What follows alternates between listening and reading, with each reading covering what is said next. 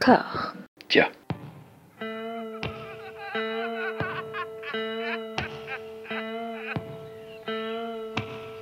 And now for something completely different. Would you like to talk about the meaning of life, darling? Sure, why not? Philosophy for two? Right. Provided the movement never forgets that it is the inalienable right of every man or woman or woman to rid himself or herself or herself. Agreed. Thank you, brother or sister or sister. Where was I? I think you finished. Oh, right. I don't want to talk to you no more, you empty-headed animal food trough whopper. I fart in your general direction. Your mother was a hamster and your father smelt of elderberries. Bonjour et bienvenue à toutes et à tous dans Discordia, le podcast qui tente d'aplanir les débats qui rongent la pop culture de l'intérieur. Euh, Dans une conversation apaisée, j'ai la joie d'être de nouveau rejoint par Jérémy. Comment ça va? Ça va, ça va très bien. Et très excité par cette euh, deuxième partie.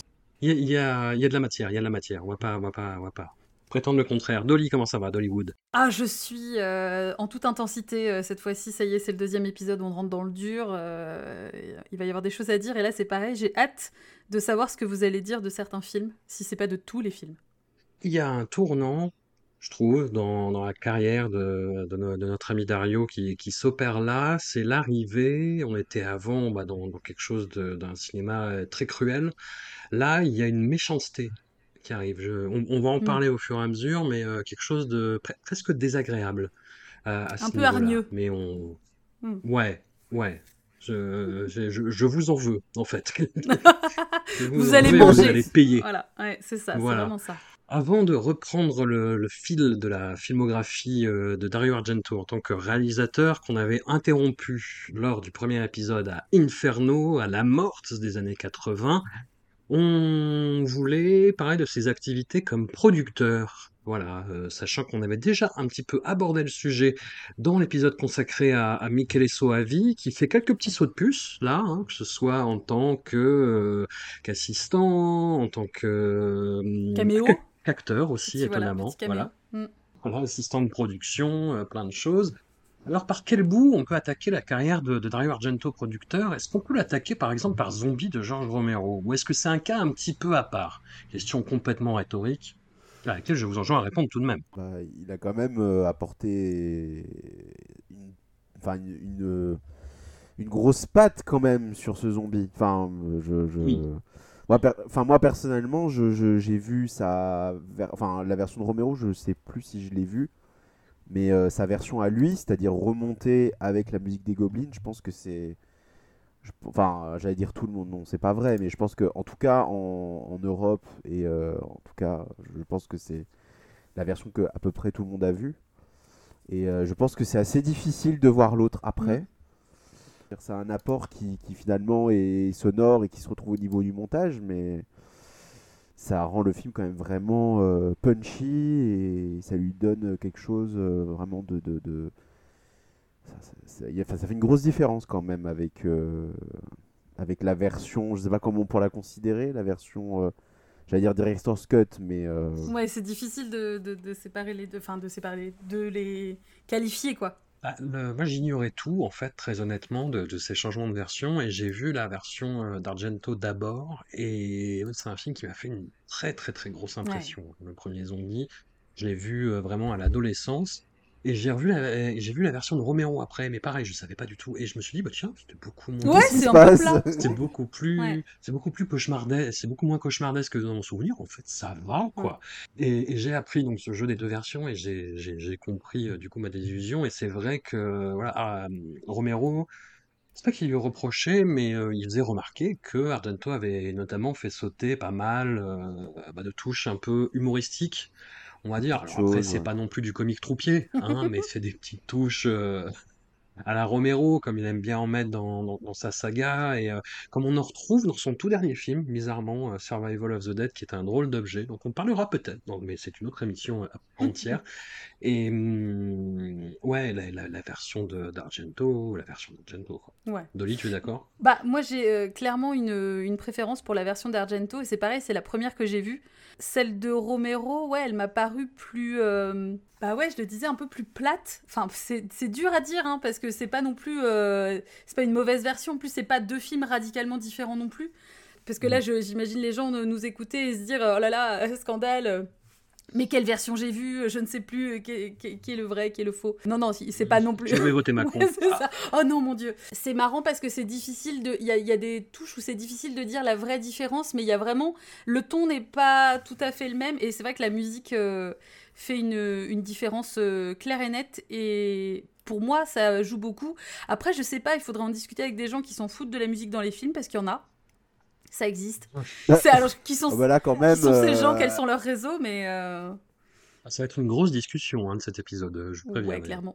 La, mu- la musique des Goblins, quand même, là, pour le coup, elle donne envie de taper des sprints et de taper dans les murs. Je ne suis pas sûr que. Je sais Mm. plus d'ailleurs qui s'était occupé du score sur la version de Romero. Alors, le mood n'est pas du tout. Le Ah mood ouais. n'est pas du tout le Moi, même. tu hein. sais, je l'écoute pour aller faire mes courses, genre pour être déter, Ouais, C'est une bonne idée, ça. Ah ouais, Ah. c'est hyper bien. Je vous conseille, hein. dès que vous n'êtes pas trop motivé, Tu cours dans les allées, du coup, Ouais. parce que. ça marche, ça marche vraiment bien. Mais donc ouais, effectivement, euh, c'est pour ça que j'ai une, une large préférence pour cette version-là. Euh, Après, je sais pas si le fait que ce soit celle que j'ai vue en premier, euh, ça joue, euh, parce que c'est comme ça que j'ai découvert le film. Hmm. Et ça, je pense que c'est et c'était pas vraiment intentionnel en plus. Hein. Je sais plus du tout comment, quand je l'ai vu. Mais euh, pareil, j'imagine que. En fait, c'est surtout que je me suis rendu compte quand, quand je l'ai revu. euh, là, c'est pareil, j'étais pas forcément tellement au courant de ça. J'ai noté les différences et tout. Et là, je me suis dit, oui, non, en fait, j'ai, j'ai préféré largement mon premier visionnage. Donc, euh, j'invite les gens à faire l'expérience chez eux. N'hésitez pas à tester de votre côté et, euh, et faites-nous vos retours. Mais, euh, mais je trouve que c'est chouette, par contre. Euh, de justement voir un peu les différences de regard entre, entre Romero et Argento, et on le verra d'ailleurs euh, sur un autre film un petit peu plus tard. Mais du coup, c'est euh, assez chouette de voir le parallèle. Le, le diptyque suivant, c'est celui qui a motivé euh, Jérémy en fait à, à évoquer cette carrière de, de- de producteur parce que Jérémy est un est un coquin. Jérémy est un coquin et euh, bah, après c'est deux euh, grosses bisseries des années 80, hein, euh, signé Lamberto Bava, le diptyque euh, des Moni, Démon. Démon 1, Démon 2, qui sont quand même des, des grands moments de rock'n'roll, hein, on peut le dire. Le premier, notamment, a une VF que j'adore, qui est vraiment, mais très, très, très, très, très euh, bis années 80. Il y a, moi, j'ai beaucoup travaillé euh, récemment sur la question du doublage, la VF, etc., etc. Et, et celle-là, bah, je la porte particulièrement dans mon cœur quand même. Elle est phénoménale. Pour faire un petit, un petit, petit clin d'œil à la, à la suite de la filmo de Dario. Qui veut commencer à parler de, de démons du Moi, premier l'ai- moi, qui se passe dans un cinéma. Moi, je vais être je long, je préfère laisser euh, Dolly. C'est Ouais. c'est- c'est l'amour pur. hein. Les, les- les deux, euh, je les trouve, euh, c'est pareil, je vais utiliser mon mot favori, mais sous-estimés. Mais en fait, je sais pas, je- j'en avais entendu tellement de mal avant de les voir. Mm. Tellement de justement, euh, ah, méga nanar, machin, etc. Alors que euh, pas du tout. enfin, moi, je trouve que ça fonctionne vraiment bien. L'espèce de huis clos dans le cinéma euh, est parfait. Les transformations, l'arrivée des démons fonctionne hyper bien aussi. Euh, Il y a toute une ambiance qui fait qu'il y a un côté très, euh, j'allais dire, un peu film doudou. Enfin, je sais pas, il y a vraiment. euh, Moi, ça marche, quoi. Bon, après, Lamberto Bava, j'avoue que je... la famille Bava, globalement, je n'y suis absolument pas indifférente. Donc, ça joue aussi beaucoup. Mais vraiment, moi, le... alors j'ai préféré le 1. Le 2 est un peu repompé. Enfin, c'est bon, voilà, un peu moins inspiré, on va dire. Mais ah, je recommande à fond, hein. vraiment. Allez-y. euh, Enfin, il y a un hélicoptère dedans, donc euh, je ne sais pas ce qu'il vous faut. mais- Il y a, il y a une fin complètement absurde, quand même. ouais. Bon, le principe, Ouais. c'est des gens qui sont dans un lieu clos. Dans le premier, c'est un cinéma. Dans le deuxième, c'est une, euh, une tour d'immeuble.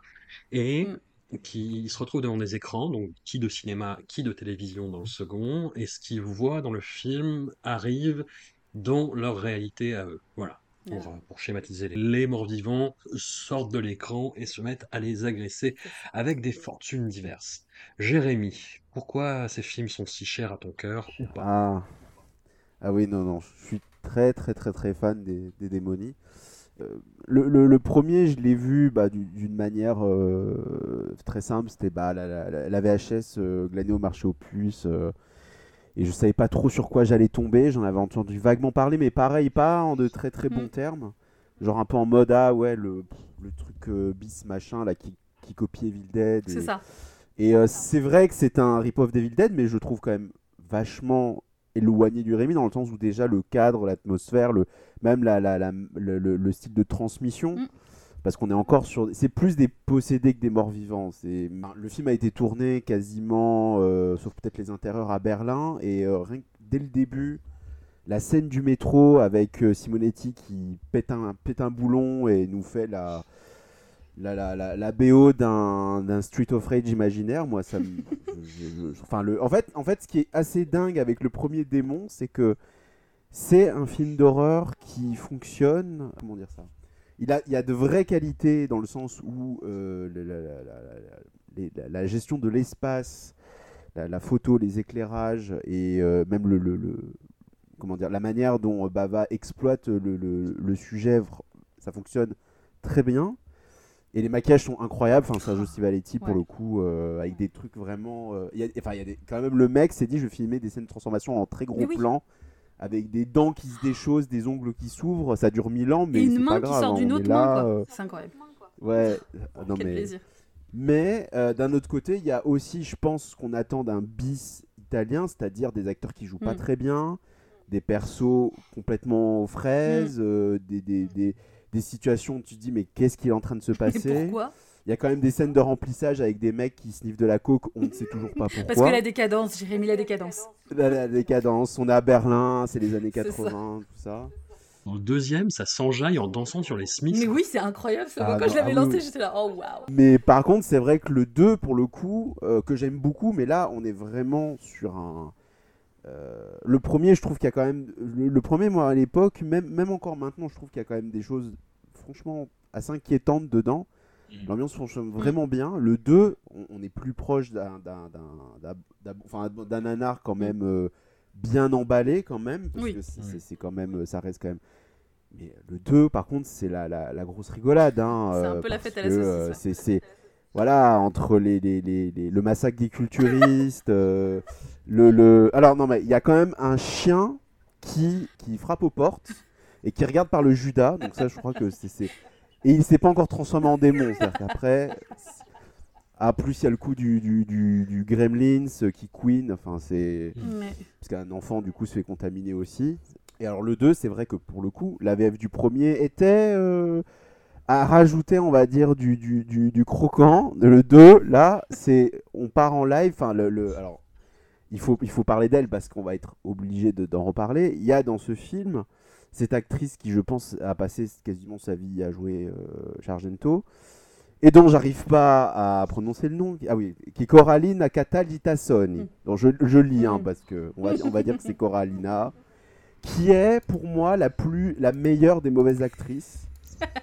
non mais parce que elle est, elle est à fond, tu vois, elle y croit. Mais dans Démon 2, elle a des scènes où elle joue en fait une, une, une gosse de riche qui euh, fête son anniversaire et qui d'un coup décide de, de virer tout le monde parce que elle est pas bien coiffée. Oui, c'est ça. Elle est vraiment en mode euh, crise d'ado, quoi. Voilà, et la doubleuse en rajoute des caisses. En effet, elle se tape une crise sur les... alors que les Smiths sont en train de passer dans le fond. Pour finalement aller se cacher dans sa chambre et regarder la télé. Télé qu'elle insulte d'ailleurs, elle lui dit euh, espèce de téléviseur. Donc je, pareil, je, je sais pas ce qui s'est passé insulte. au niveau de l'écrit. Voilà. Et même quand elle est en démon, c'est fou. Il y a des moments où elle, elle regarde la caméra, il y a des gros plans où elle monte ses dents, elle, euh, elle bave. euh, Tu te dis, mais, mais en fait, elle s'éclate. Enfin, tout, tout le monde, euh, tout le monde s'amuse dans ce film. Il y a quand même une scène au ralenti sur du Dead Cat Ouais. Dance. Oui. Pareil, on ne sait pas pourquoi. Démon 2, c'est vraiment l'éclate. Le premier, je pense qu'il a vraiment des. des... C'est l'éclate aussi, mais je pense qu'il a vraiment des trucs qui, qui, qui- qui fonctionnent toujours aussi bien. Le 2, euh, voilà. Faut y aller en étant prévenu, la- Mm. Voilà, c'est le gros n'importe quoi euh, avec une fin euh, pas possible. euh. Et d'ailleurs, bah, c'est ce qu'on avait dit sur le Swavi, c'est que euh, finalement, le, le, le, le 3 ne s'est jamais fait. Il y a eu des faux 3, mais euh, techniquement, c'est que sanctuaire. ça, ouais. C'est- ça ne s'est jamais fait. euh, Et d'ailleurs, bah, ils viennent de ressortir il n'y a pas très longtemps en France dans... chez Carlotta. Donc franchement, il faut foncer. Parce que c'est. Pour moi, c'est vraiment le, le, le, le best-of de ce qu'on peut attendre d'un film d'horreur bis italien des années Mm, 80. clairement. Franchement, euh, Donc voilà, regardez Démon. Ah ouais. Plongez-vous dans mots. On avait abordé du coup, comme je disais, euh, Sanctuaire et la secte dans l'épisode consacré à Michele Soavi. Est-ce qu'on peut dire tout de même que bah, Argento et les, les- les gens qui l'entourent constituent un petit peu euh, les dernières hoches de résistance du cinéma de genre italien à ce moment-là? Bah, clairement, ouais. Enfin, c'est-à-dire que là, on Hmm. voit, euh, Ouais. dans, dans ces deux films-là, on voit un peu le. C'est bah, c'est- c'est- c'est ce qu'on avait dit, mais c'est un peu le, le chant du cygne, quoi. Euh, effectivement. euh, Et d'ailleurs, bon, on, re- on, on réaborde pas les deux films, mais euh, je vous invite vraiment à les voir parce que ils sont, voilà, ils, ils valent vraiment le coup et c'est pareil. Je pense qu'ils sont un peu euh, pas forcément, enfin, on parle pas forcément très très bien d'eux, alors que il y a vraiment de la ressource, il y a vraiment des choses, euh, il y a vraiment des choses chouettes. Faut pas y aller en attendant un truc incroyable et tout, mais il y a vraiment des choses un peu inattendues et tout. Donc euh, franchement, n'hésitez pas, quoi. Vraiment, allez-y. Ah non, carrément. Et bah, tant qu'on y est à parler de, de, de chant du cygne, la transition est un peu, un peu motocross. Mais le, le masque de cire, on arrive à la fin des années 90. Dario Argento veut faire un ultime cadeau à Lucio Fulci en lui proposant de, bah, de, de, de réaliser ce film d'horreur. Et Lucio Fulci meurt. Et en catastrophe, il est remplacé du coup par euh, Sergio Stivaletti, que tu as cité euh, tout à l'heure, euh, à Jérémy, qui est euh, bah, plutôt responsable euh, prosthétique, effets spéciaux, maquilleur, euh, voilà. Et ça donne un film euh, qui fait ce qu'il peut. Moi, comme je t'ai dit, j'ai un souvenir vraiment lointain qui pourrait se résumer à euh, Robert Hossein en Terminator. Ouais. C'est beaucoup comme Déjà. Enfin, souvenir. moi, je l'ai pas vu, ça me donne une- grave envie, quoi. Voilà. Non, mais en vrai, ça se tenait mieux qu'un certain autre film qui a été réalisé à la même période. Ouais. Mais ouais, c'est, c'est, c'est- j'ai vraiment des souvenirs très lointains. Mais c'est vrai que dans. Parce qu'on en avait parlé, c'est vrai que le, le- le- Alors, les années 80 en Italie, il y a encore beaucoup de films d'horreur, même si c'est difficile d'en trouver des, des bons. Les années 90, c'est, une espèce de désert avec les, les petites boules de. Pas qui traversent la route, Mm. quoi. Mais celui-ci, c'était euh, pas. euh, Enfin, en tout cas, moi, j'ai le souvenir que ça, ça- ça passait. Maintenant, bon, je, je- je ne vais pas euh, trop m'appuyer sur mon souvenir extrêmement lointain. Je le euh, verrai, je te dirai. je t'insulterai. si ça. C'est un scandale, je te dirai, je t'en tiendrai personnellement responsable. En souvenir lointain, moi, c'est sa production suivante, qui est le premier, la première réalisation de sa fille Asia, Scarlett Diva, qui date euh, des années 2000. Alors, moi, j'avoue avoir été euh, secoué et intrigué par euh, Asia Argento, réalisatrice, euh, bah, surtout à travers le, le livre de Jérémy, qui date de 2004. Et moi, du, du souvenir que j'ai de Scarlett Diva, je me dis, le film a dû quand même prendre un sacré coup derrière la nuque. Il a dû vieillir, en fait, parce que c'est vraiment un produit de son époque, moi, dans mon souvenir. Ouais, c'est simple, je ne m'en souviens absolument pas. À part de. Non, mais c'est vrai, pourtant je l'ai vu. Ouais. À part la fameuse scène euh, où elle parle bah, explicitement de ce qui lui arrivait avec euh, Weinstein. Ouais. Mais euh, j'ai aucun souvenir du film. Alors, vraiment aucun. Je crois que j'avais aimé, je suis pas sûr. Alors que le livre de Jérémy, je m'en souviens, oui. De... Ça, oui, je m'en souviens, mais c'est peut-être parce que je l'avais vu au cinéma. Tu l'as vu, toi, du coup, euh, de... Moi, j'ai fait l'impasse complet pour une simple et bonne raison que je vais directement évoquer. C'est que euh, je n'arrive pas avec Asia Argento. C'est une catastrophe. Le- la bulle ex- Voilà, il faut le dire. Euh, donc, euh, je. les problèmes. Ouais. On va avoir des problèmes, du coup, cet épisode-là. Mais tu dis ça avant, euh, parce que bon, ces derniers temps, euh, dit des choses, Oui. voilà, où ça a, été- ça a toujours Ça a été. toujours été compliqué.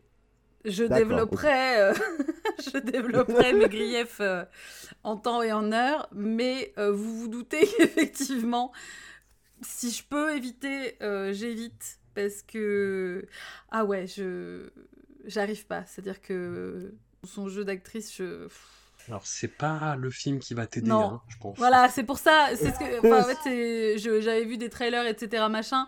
Sincèrement, là, je me suis dit non parce qu'on va se faire du mal. Euh, C'est ça. on n'a pas envie et puis on va, on va très bien, très vite savoir quel va être euh, le, le bilan de cette expérience et il va être mauvais. Donc, euh, donc ouais, Mm, Mm. C'est compliqué.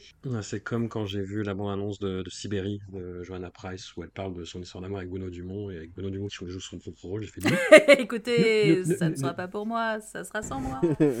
Ouais, Voilà. donc c'est pour ça ce- cet épisode. euh, Oui, bah clairement. écoute, C'est un Ah champ de mine. oui On a des choses à dire, j'ai des choses à dire, j'ai pas que des mauvaises choses à dire, bien sûr, mais enfin, euh, vous vous doutez bien que ça va être compliqué pour moi. Ouais.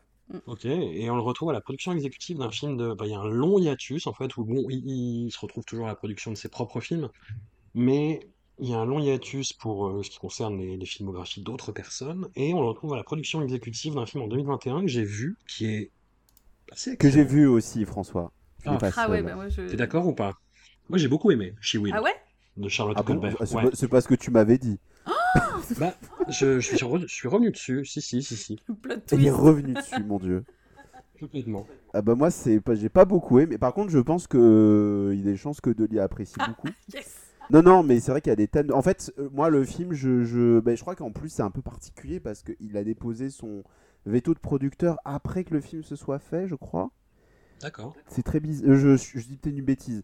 En tout cas, euh, voir un film qui commence avec la mention d'Argento présente avec la police de Suspiria, ça donne un peu envie de crier. Moi, j'ai crié. La suite m'a beaucoup moins fait crier. Alors, en fait, j'attendais beaucoup le film Mm. parce que je suis très fan de Alice Creed. Je pense que je dois être le seul. génial.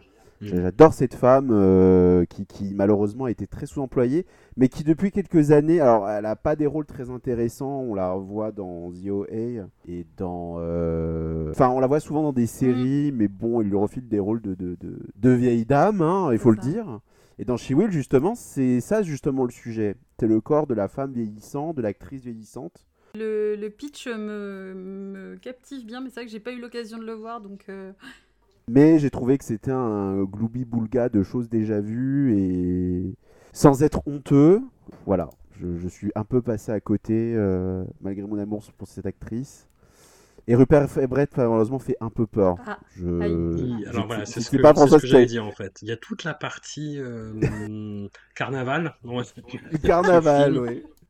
Voilà, où il y a un Rupert Everett euh, qui, ouais, qui on a dit, euh, bah, je sais pas, t'es dans Jet Set 2, tu vois, ou dans. Non, t'es dur là, t'es 3. dur. Sachant que dans Jet Set 2, dans Jet Set 2, il ne surjoue pas autant.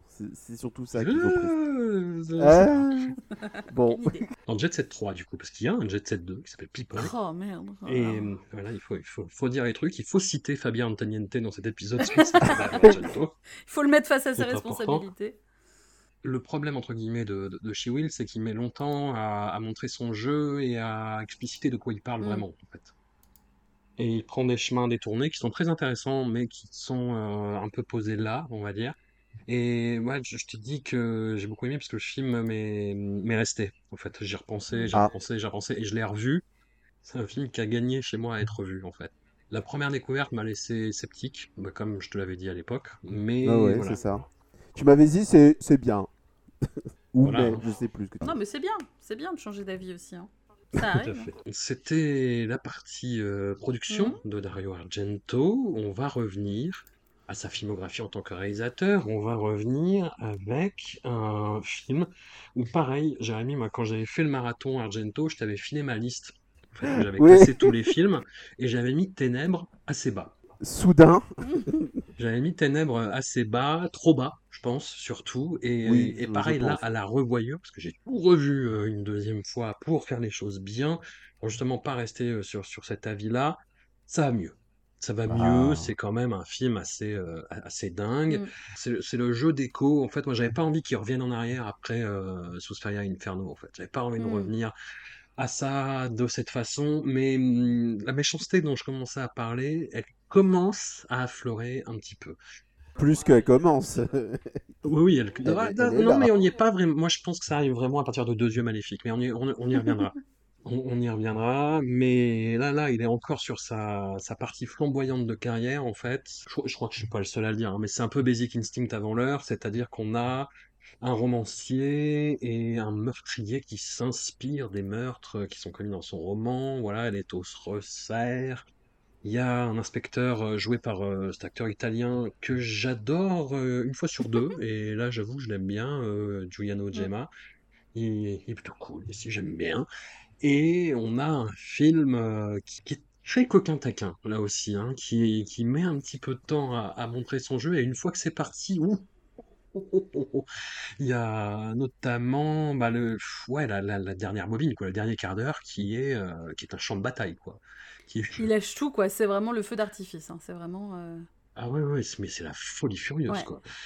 Ouais, et puis, puis le, moi, quand je faisais le marathon, moi, je m'étais mis une espèce de petite barrière en disant, oh là là, il fait le moralisateur, avec ses flashbacks où une, une jeune femme un peu libre est punie parce qu'elle est un peu libre, Mm. voilà, il y en a marre de tout ça. Mais à la revoyure, ouais, je te dis, coquin taquin, coquin taquin, et euh, ça, ça, ça me va, j'aime bien. bah, rien que pour l'image du, du talon dans la bouche, euh, ça vaut le coup. Ah, Incroyable. Ça, Incroyable. Il y a un côté très euh, fétichiste, très voyeuriste en fait sur cette euh, sur ce film-là. Ce que je trouve chouette, c'est que euh, on- effectivement on retrouve le côté plus froid et moins fantastique du giallo et euh, c'est un peu difficile après ce euh, à travers quoi on est passé. Enfin difficile. Euh, c'est un petit peu effectivement un coup de une douche froide mais euh, il y a des mises à mort qui sont euh, assez incroyables. Et puis le thème est assez intéressant, cette espèce de côté double maléfique, le fait de séparer l'homme de l'artiste aussi. J'ai l'impression qu'en fait, il traite de sujets qui lui ont été plus ou moins reprochés, notamment par exemple aussi. Dans toi, ce que tu disais, le côté oui, on reproche à une femme libre de l'être, etc. Euh, et le fait que la journaliste euh, attaque euh, l'auteur directement en disant oui, c'est quoi votre ce, ce sexisme, euh, sexism bullshit et tout. Puis justement aussi le fait que j'ai l'impression que, que Dario là il exprime le côté comment ça se fait qu'on puisse imaginer des crimes aussi atroces et ne jamais vouloir passer à l'acte, etc. Donc je trouve que hum, du coup au final, euh, même si oui moi j'avais tendance à être un peu comme toi, à trouver ça dommage qu'on parte du fantastique euh, pour retourner au giallo qui moi enfin au giallo pur quoi qui moi me touche un peu moins bah je trouve qu'en fait euh, c'est dévié de façon vraiment chouette et ça finit par être prenant alors que ça commence on retrouve une esthétique on est là ah bon pff, chiant sur 20 et en fait non vraiment pas. Il y a des tas de il y a des tas de flashs qui marchent très bien les photos etc enfin il y a vraiment des plans qui sont hyper travaillés. Donc euh, concrètement je trouve que il fonctionne vraiment bien. Et qu'on commence ouais effectivement à trouver ce côté un peu méchant ou en tout cas à adresser des potentiels reproches qui peuvent lui être euh, adressés ouais. Jérémy. j'ai un rapport avec le film qui est très étrange. C'est-à-dire que je, je- j'aime beaucoup et euh, je prends pas mal de plaisir à le revoir, mais c'est vrai que les dernières visions, j'ai la sensation qu'en fait c'est un film qui est traversé de de bravoure absolument incroyables et que entre, on est un peu, alors sans aller vers ce que j'ai appelé l'esthétique bureaucratique des premiers Giallo, il y a des moments où il a l'air de s'en foutre un petit peu, et nous aussi. Ce qui est très étrange du coup, on a vraiment un film qui, qui- qui est vraiment demi-tente, mais par contre quand il s'énerve, enfin moi rien que l'introduction avec les, les pas jetés dans le feu avec la musique des, des, des gobelins Mm. qui... euh, qui enfin moi je trouve que c'est un de leurs meilleurs thèmes euh, parce que là Oui. on est vraiment sur de la c'est de la disco des ténèbres quoi. tu sais pas si tu dois euh, si tu dois invoquer Saint-An ou si tu dois aller sur la piste de danse quoi, et le film moi, je- le trouve vraiment très méchant. C'est ce que je crois que j'avais dit sur le Suavi c'est-à-dire que c'est vraiment il prend un karcher il nettoie tout ce qu'il a fait avant les couleurs il enlève Mm. tout. Et on a l'impression d'être dans, une, euh, dans un monde irréel avec que des, des villas blanches, des gros blocs de béton, les rues sont, sont vides, c'est, c'est, très bizarre comme, euh, comme, comme atmosphère. Et les, les meurtres, on a vraiment un truc, ce côté très slasher en mode bah, ça gicle de partout. C'est, enfin, la, la, la, la mort de la Véronique Alario, qui était la euh, femme de Berlusconi, d'ailleurs, ils ont enlevé le passage quand le film passait à la télé italienne. C'est on me coupe le bras, ah bah je vais repeindre le mur. je vais donc le secouer non mais d'où elle sort cette putain de hache? À chaque fois je revois la oui. scène, je me dis mais, mais le truc sort de nulle part. Et, euh, et, les flashbacks aussi avec cette espèce de musique de comme si on avait marché sur une boîte à musique. Et la, super Eva Robbins qui était euh, une des euh, une des actrices trans en fait du cinéma italien qui à l'époque avait vraiment une une super renommée, enfin qui a pas fait de, de grands films, mais c'est enfin, fou de se dire maintenant que voilà, elle avait eu elle avait eu droit à son Mm. moment quoi. Et puis il y a aussi la fameuse scène de la Luma quand même avec Ouais. cette caméra qui d'un coup se dit je vais tourner autour d'une maison sans aucune raison. Et t'es là, tu te dis mais qu'est-ce que je suis en train de voir? Pour moi, c'est du niveau de l'abstraction de la scène des murs dans la maison du diable, c'est-à-dire que tu ne sais absolument pas ce que tu es en train de voir, mais enfin, t'es- tu pars loin, quoi. C'est- C'est vraiment s'autoriser un tel niveau de gratuité. Enfin, c'est fascinant, quoi. C'est c'est- ce stade-là. Et, et tout ça, ça rachète pour moi les quelques moments où. euh, Enfin, bon, qui sont pas si nombreux parce qu'il y a tellement de trucs entre le, le Doberman, le machin, le. Enfin, il y a toujours. euh, En fait, dès qu'il doit tuer quelqu'un à l'écran, c'est bon. Le film d'un coup se réveille et, et devient d'une méchanceté absolue et, et aussi d'un fétichisme absolu. Je crois que c'est vraiment. Ouais. Ça l'était avant, mais je pense que j'ai vraiment l'impression qu'avec ce film-là. Bah là, c'est décomplexé en fait, quoi. C'est vraiment, il- c'est pas caché, quoi. Et c'est assez, euh, effectivement, assez jouissif. c'est- ça reste une, une grosse pièce, quoi. Même si c'est moi, ça me fait. Il est pas dans mes favoris, mais il est dans une espèce de. de, de- Il est très bon, mais voilà. Je, je... C'est peut-être moi aussi le côté dialogue classique, peut-être qui me qui me pète un peu les couilles, mais euh, mais en vrai, ça reste quand même. euh, c'est- du grand art, quoi. Alors le thème musical principal de Ténèbres, en fait, il a euh, été euh, re- enfin, samplé, remixé par euh, le groupe Justice, en fait, Tout à fait. dans le morceau euh, Fantôme. Ouais. Et bon, c'est assez caractéristique, hein. C'est-à-dire que le film commence, tu fais Ah. Et bah bonjour. bon, ça va.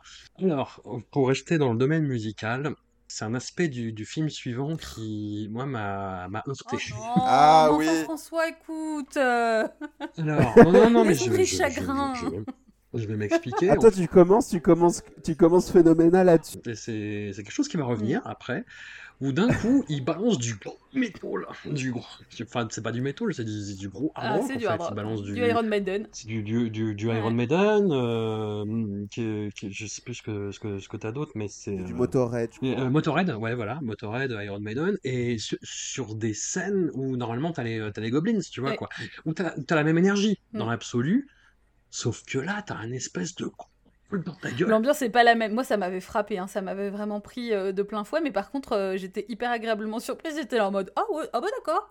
Oh bah, euh, ok, à partir de 85, maintenant on lâche les chiens, quoi. Ouais, mais je sais pas, moi, du coup, moi, le- le- une fois, ça marche une fois sur deux. C'est-à-dire qu'à la dernière revoyure, dans, dans le marathon là euh, que j'avais fait, le, ça allait. Moi, j'en avais parlé avec Jérémy en me disant non, mais ça va pas du tout. Hein.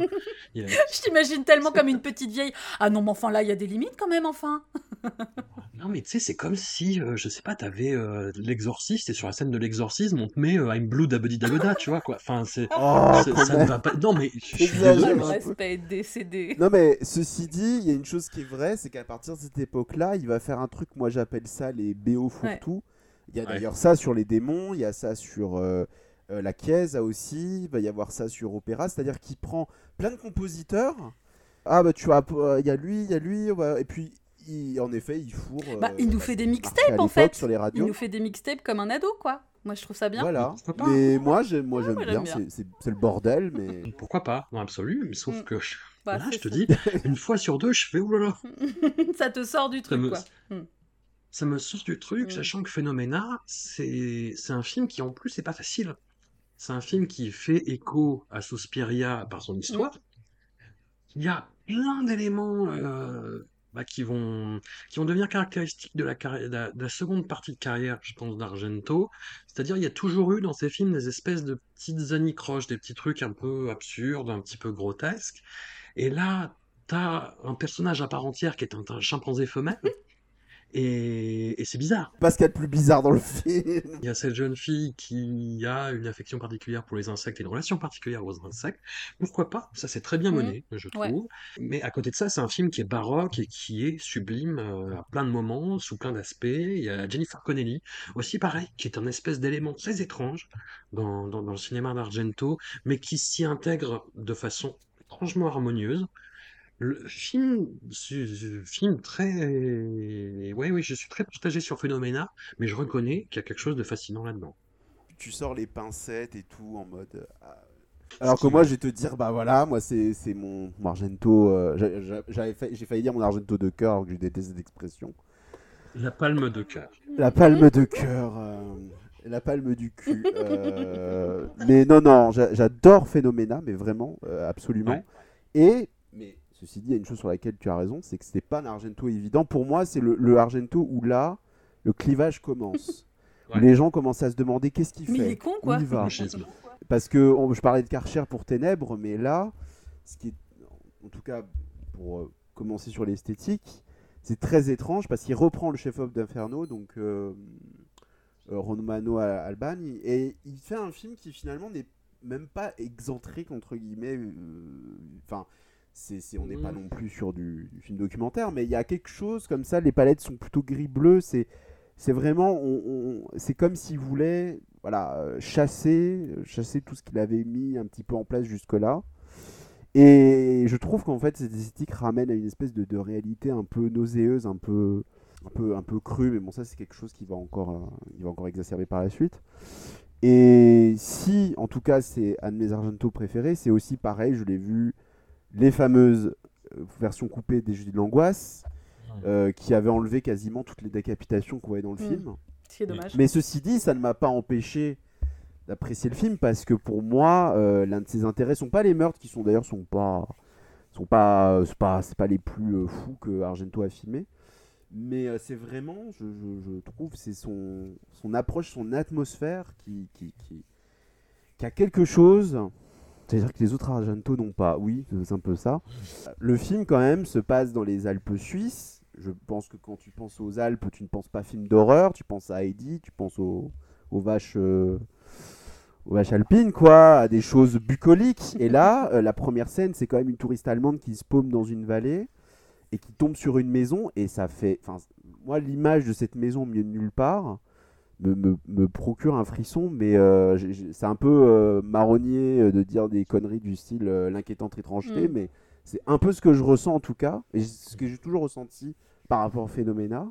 Et en effet, Jennifer Connelly, qui je suppose il a eu à avoir un pont avec Léon, et vu qu'elle était dans était une fois en Amérique, qui d'ailleurs malheureusement n'a pas vécu très bien le tournage parce qu'elle s'est faite grignoter par le singe. Ah.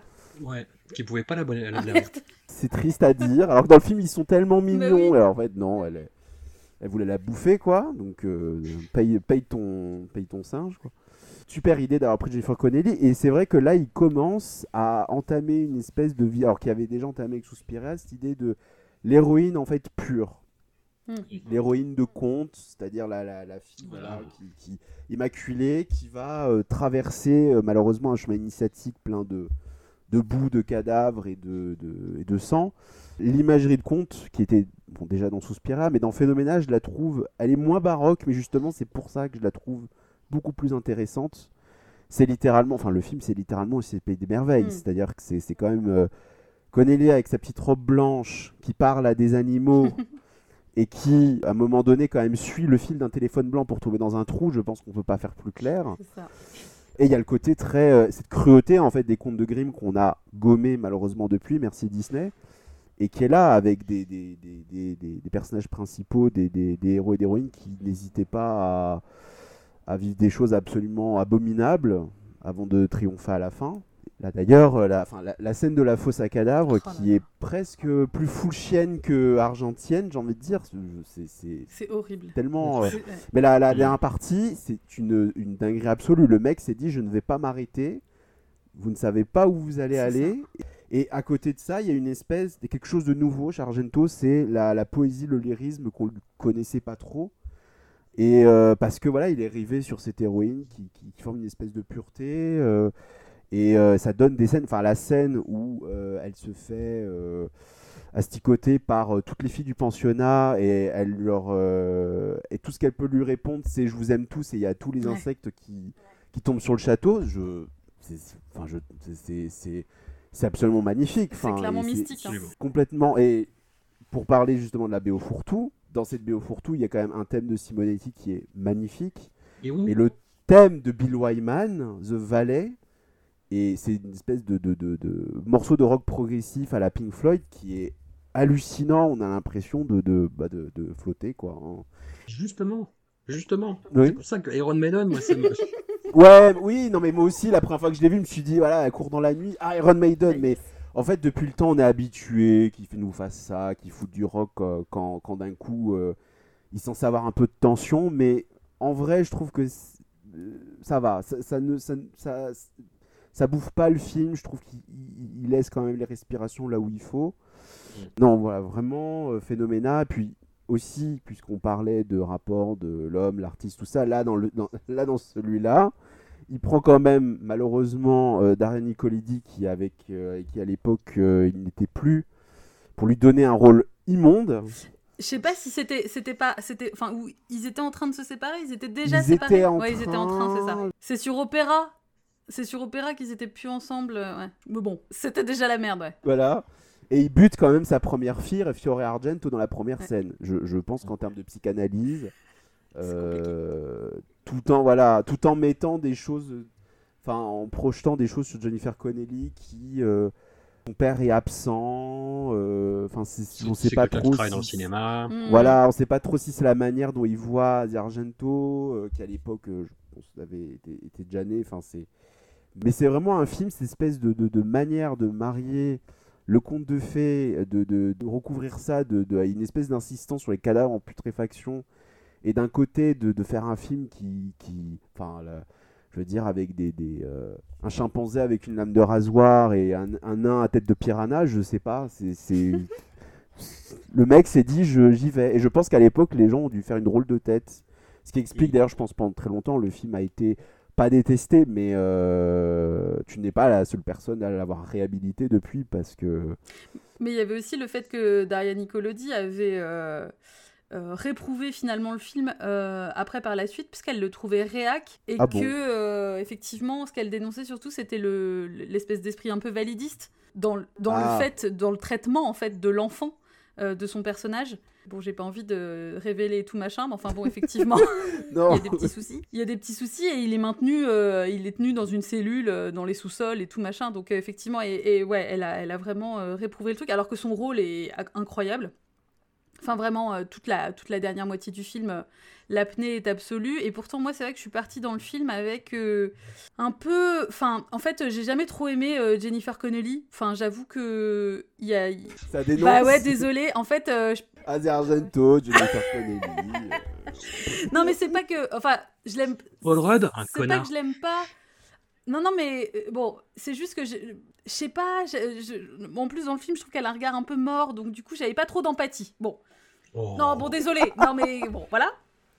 Mais finalement, euh, ça marche bien. Je pense qu'effectivement, moi, pour le coup, le Iron Maiden m'a vraiment saisi, quoi. J'ai été saisie de chaque côté, tu vois, comme une petite entrecôte, et directement, je me suis dit, bon, ok, c'est bon, c'est parti. Et en fait, euh, j'ai trouvé ça bien qu'il y ait un petit peu de surnaturel, mais que ce soit pas totalement le surnaturel qui règle tout. Enfin, tu vois, il y a ce truc où je trouvais que le coup de la Mother of Insect, là, c'est-à-dire son, son coup, elle, euh, tous, les insectes sont autour d'elle et tout, là, je trouve que ça marche plutôt bien. C'est vraiment bien dosé. Euh, Et puis, euh, ouais, ouais, il y a des images incroyables, même l'image de fin quand elle sort de l'eau, là, avec le feu derrière, enfin bref, il y a vraiment des trucs où il y, a- ce côté innocence, même au final, les visions qu'elle a pendant qu'elle est plus ou moins dans son sommeil, ça fonctionne, alors qu'on pourrait se dire, bon, c'est un peu facile, euh, ça fait un peu Deus Ex, enfin voilà, mais en fait, euh, non. J'y suis allée un peu à reculons. Je me rappelle à l'époque quand je l'ai vu, et puis effectivement, le fait que ça commence dans les montagnes et tout, j'étais un peu en mode, ah, quoi? Parce que justement, on n'est pas forcément habitué, et au final, non, non, c'est c'est vraiment, c'est hyper habile, le coup des, le coup des verres, etc. Enfin, et puis c'est dégueu, quoi. Moi, je trouve que c'était effectivement euh, le, le, plus dégueu et le plus flippant que j'avais vu jusque-là. Où vraiment, jusqu'à la fin, j'étais au taquet en mode waouh Enfin, vraiment, j'étais accrochée, quoi. Donc, oui, euh, je, comprends effectivement qu'il soit clivant. Mais euh, sur moi, c'est vrai que ça a bien fonctionné parce qu'il y a vraiment des trucs qui m'ont réveillé, qui m'ont accroché. Je me suis dit, ah ouais, quand même, c'est bien foutu. Oui, non, c'est, c'est, moi, j'ai, exprimé, euh, c'est, mon, c'est mon avis, et je reviendrai sûrement dessus euh, d'ici, euh, d'ici la prochaine fois. C'est comme ça. Est-ce qu'on va au, au film suivant, ou est-ce que tu voulais rajouter quelque chose, euh, Jérémy, sur Oui, tout à fait. Une petite, euh, un petit fun fact que moi je trouve Allez. très drôle, mais c'est que euh, aussi bizarre que ça puisse paraître, c'est que Phénomena a une adaptation en jeu vidéo. Parce que les- on le sait, les Japonais adorent euh, Dario Argento et Lucio Fulci. Ça se ressent de toute façon. Enfin, il suffit de lire n'importe quel manga d'horreur, je pense qu'on l'a Mm. vite compris. Au milieu des années 90, avant que Resident Evil arrive, il y a eu ce jeu qui s'appelle Clock Tower, qui est très bizarre lui-même parce que c'était un point and click et qu'ils l'ont sorti sur Super Nintendo, qui est pas du tout une console prévue pour ça, et sur PlayStation. Ouais, clic Super Nintendo. Ouais, c'est clair. Voilà, mais ça, ça fonctionne. hein. Mais le jeu a été malheureusement, je pense, écrasé complètement par euh, la concurrence Resident Evil. Et c'est un jeu où on joue une fille qui ressemble beaucoup à Jennifer Connelly, qui va dans, une, dans un manoir avec son institutrice qui ressemble beaucoup à Daria Nicolidi, Mhm. et qui est poursuivie par un nain avec des grands ciseaux. Donc, Oui, bon voilà. enfin, une, une chose avec des grands ciseaux, parce qu'on sait pas trop là pour le coup. Donc c'est bon voilà, il n'y a, pas de doute. Un euh, chimpanzé essaye de lui newter les doigts. non, il n'y a pas de chimpanzé. Je crois que c'est la seule chose qu'ils n'ont pas gardée. Mais euh, bon, moi, le, c'est un de mes jeux préférés. Je le trouve euh, toujours aussi flippant et on peut pas se défendre, donc forcément, on passe son temps Ah, à c'est horrible, fuir. ça.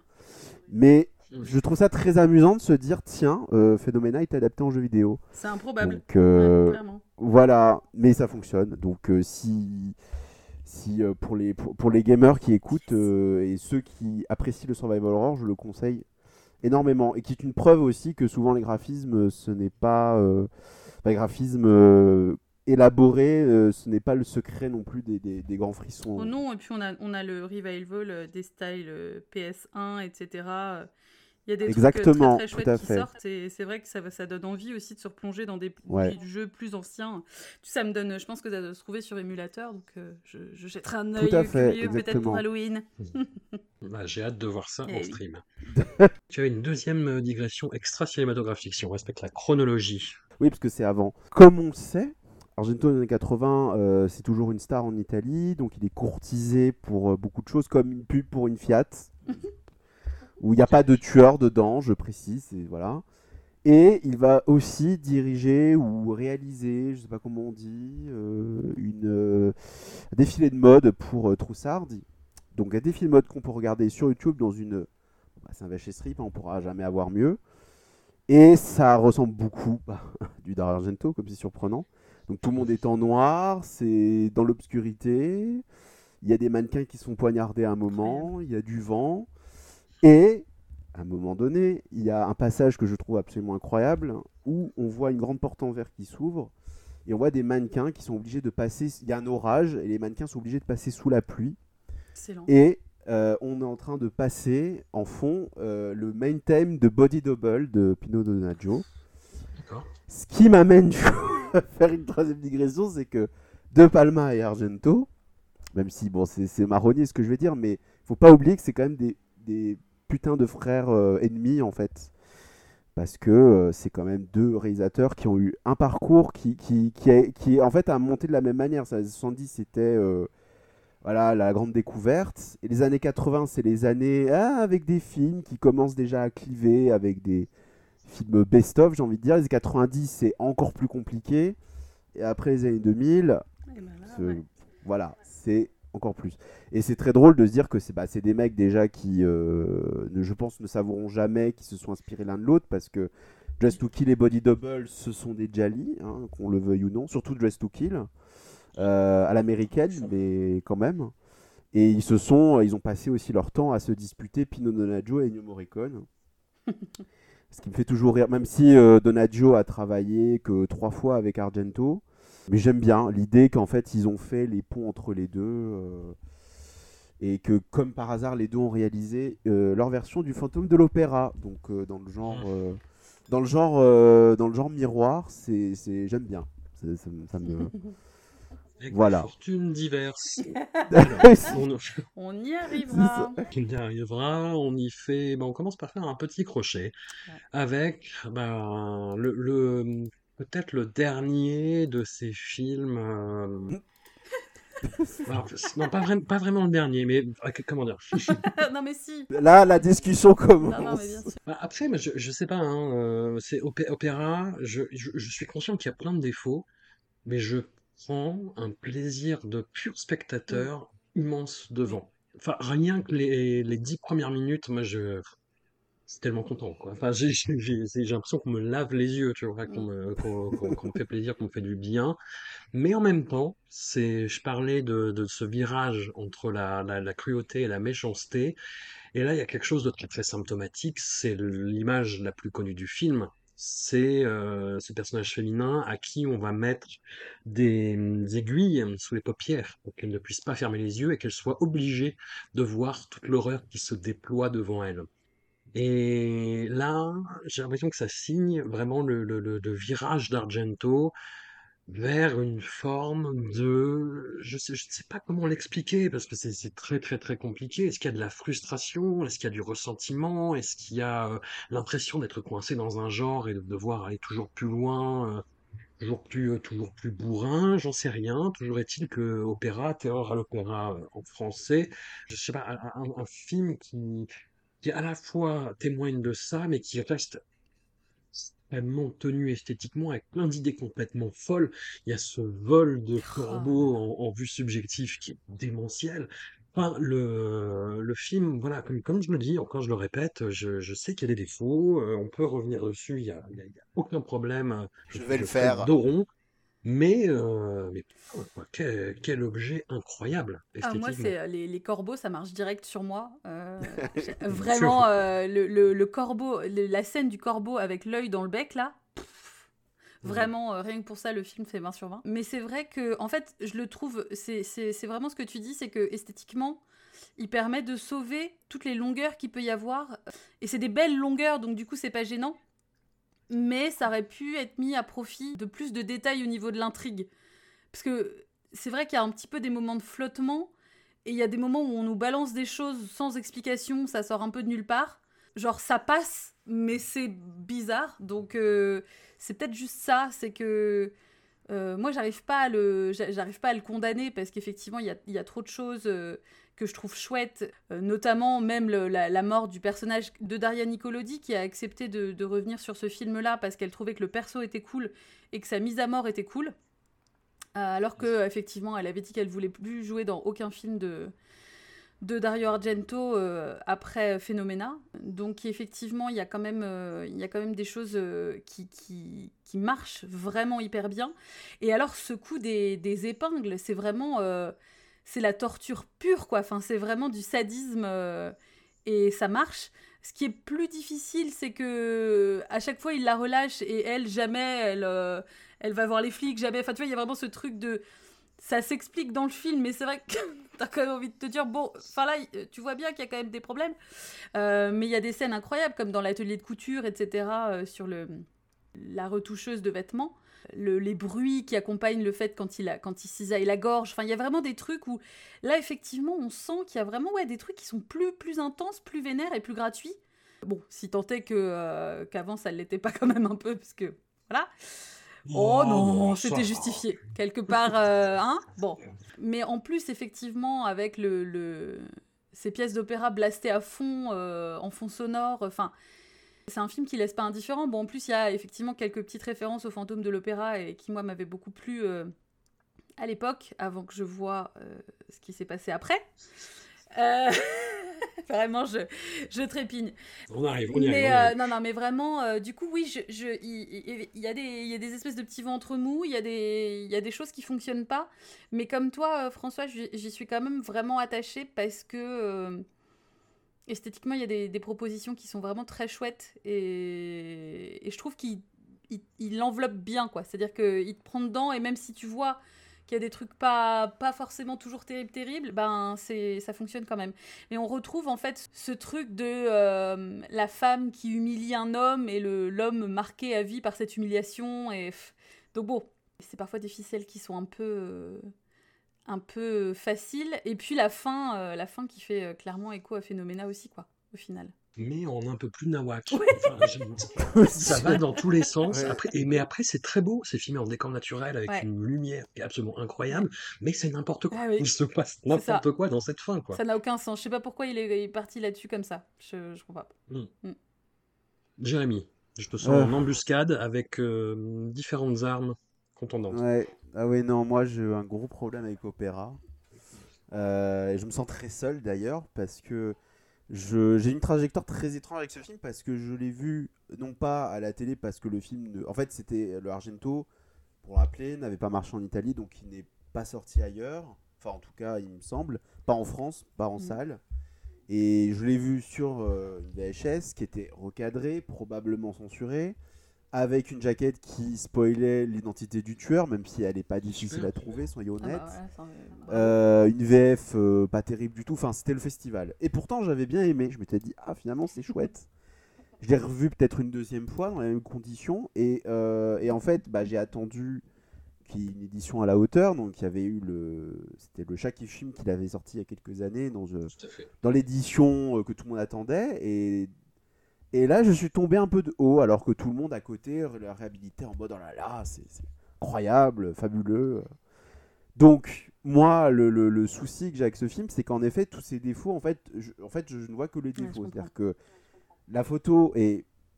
C'est un des plus beaux Argento, Mm. hein, Ouais. j'ose le dire. Euh, C'est la photo de Ronnie Taylor est absolument à tomber. Le, le, le- le- 'fin, c'est les, les choix de cadre, le choix du. Enfin, c'est le film est incroyable. Je, vraiment, je, c'est- un bijou, ça y a pas de problème. On sait que euh, il avait eu euh, du mal à trouver une actrice. D'ailleurs, il avait pensé, il me semble, à Mia Sara, qui du coup est la princesse Lily dans Légende. Je sais pas pourquoi ça ne s'est pas fait. Et du coup, il est tombé sur cette mannequin brésilienne. euh, qui n'est pas actrice du coup à la base, hein, qui s'appelle Christia Marci Marcilache, je sais pas comment on prononce, qui en effet ne joue pas très bien et en plus Qui apparemment ça ouais, ouais. voilà, qui, euh, elle, est, elle est juste là. Mm. Elle est même pas assez. Parce que Argento, quand même, on sent quand même qu'il choisit toujours des actrices qui ont des, un côté soit très félin, soit très innocent. C'est un peu. Voilà. Là, elle a ni l'un. ouais, ni l'un ni l'autre. ouais, c'est un peu ça. Parce que j'allais dire, elle a cette euh, pureté entre guillemets, mais je trouve que. Elle dégage rien en fait. Et tu parlais de yeux morts pour Codeli, bah elle pour le coup. Euh, Même le personnage est, est un peu con quoi. Elle est là, euh, elle voit son mec se faire découper en morceaux, elle se barre et euh, bon, je vais aller où euh, Ouais, ouais, ouais. Elle se fait sauver, bon, elle dit pas. Enfin, c'est. Bon, après, on sait que Argento et l'écriture, ça fait trois, hein, mais dans ce film-là, je trouve que c'est très visible et. Et en plus, il y a plein de moments où, euh, enfin, tout le moment dans l'appart et tout, je trouve que j'en ai, j'en ai rien à foutre, quoi.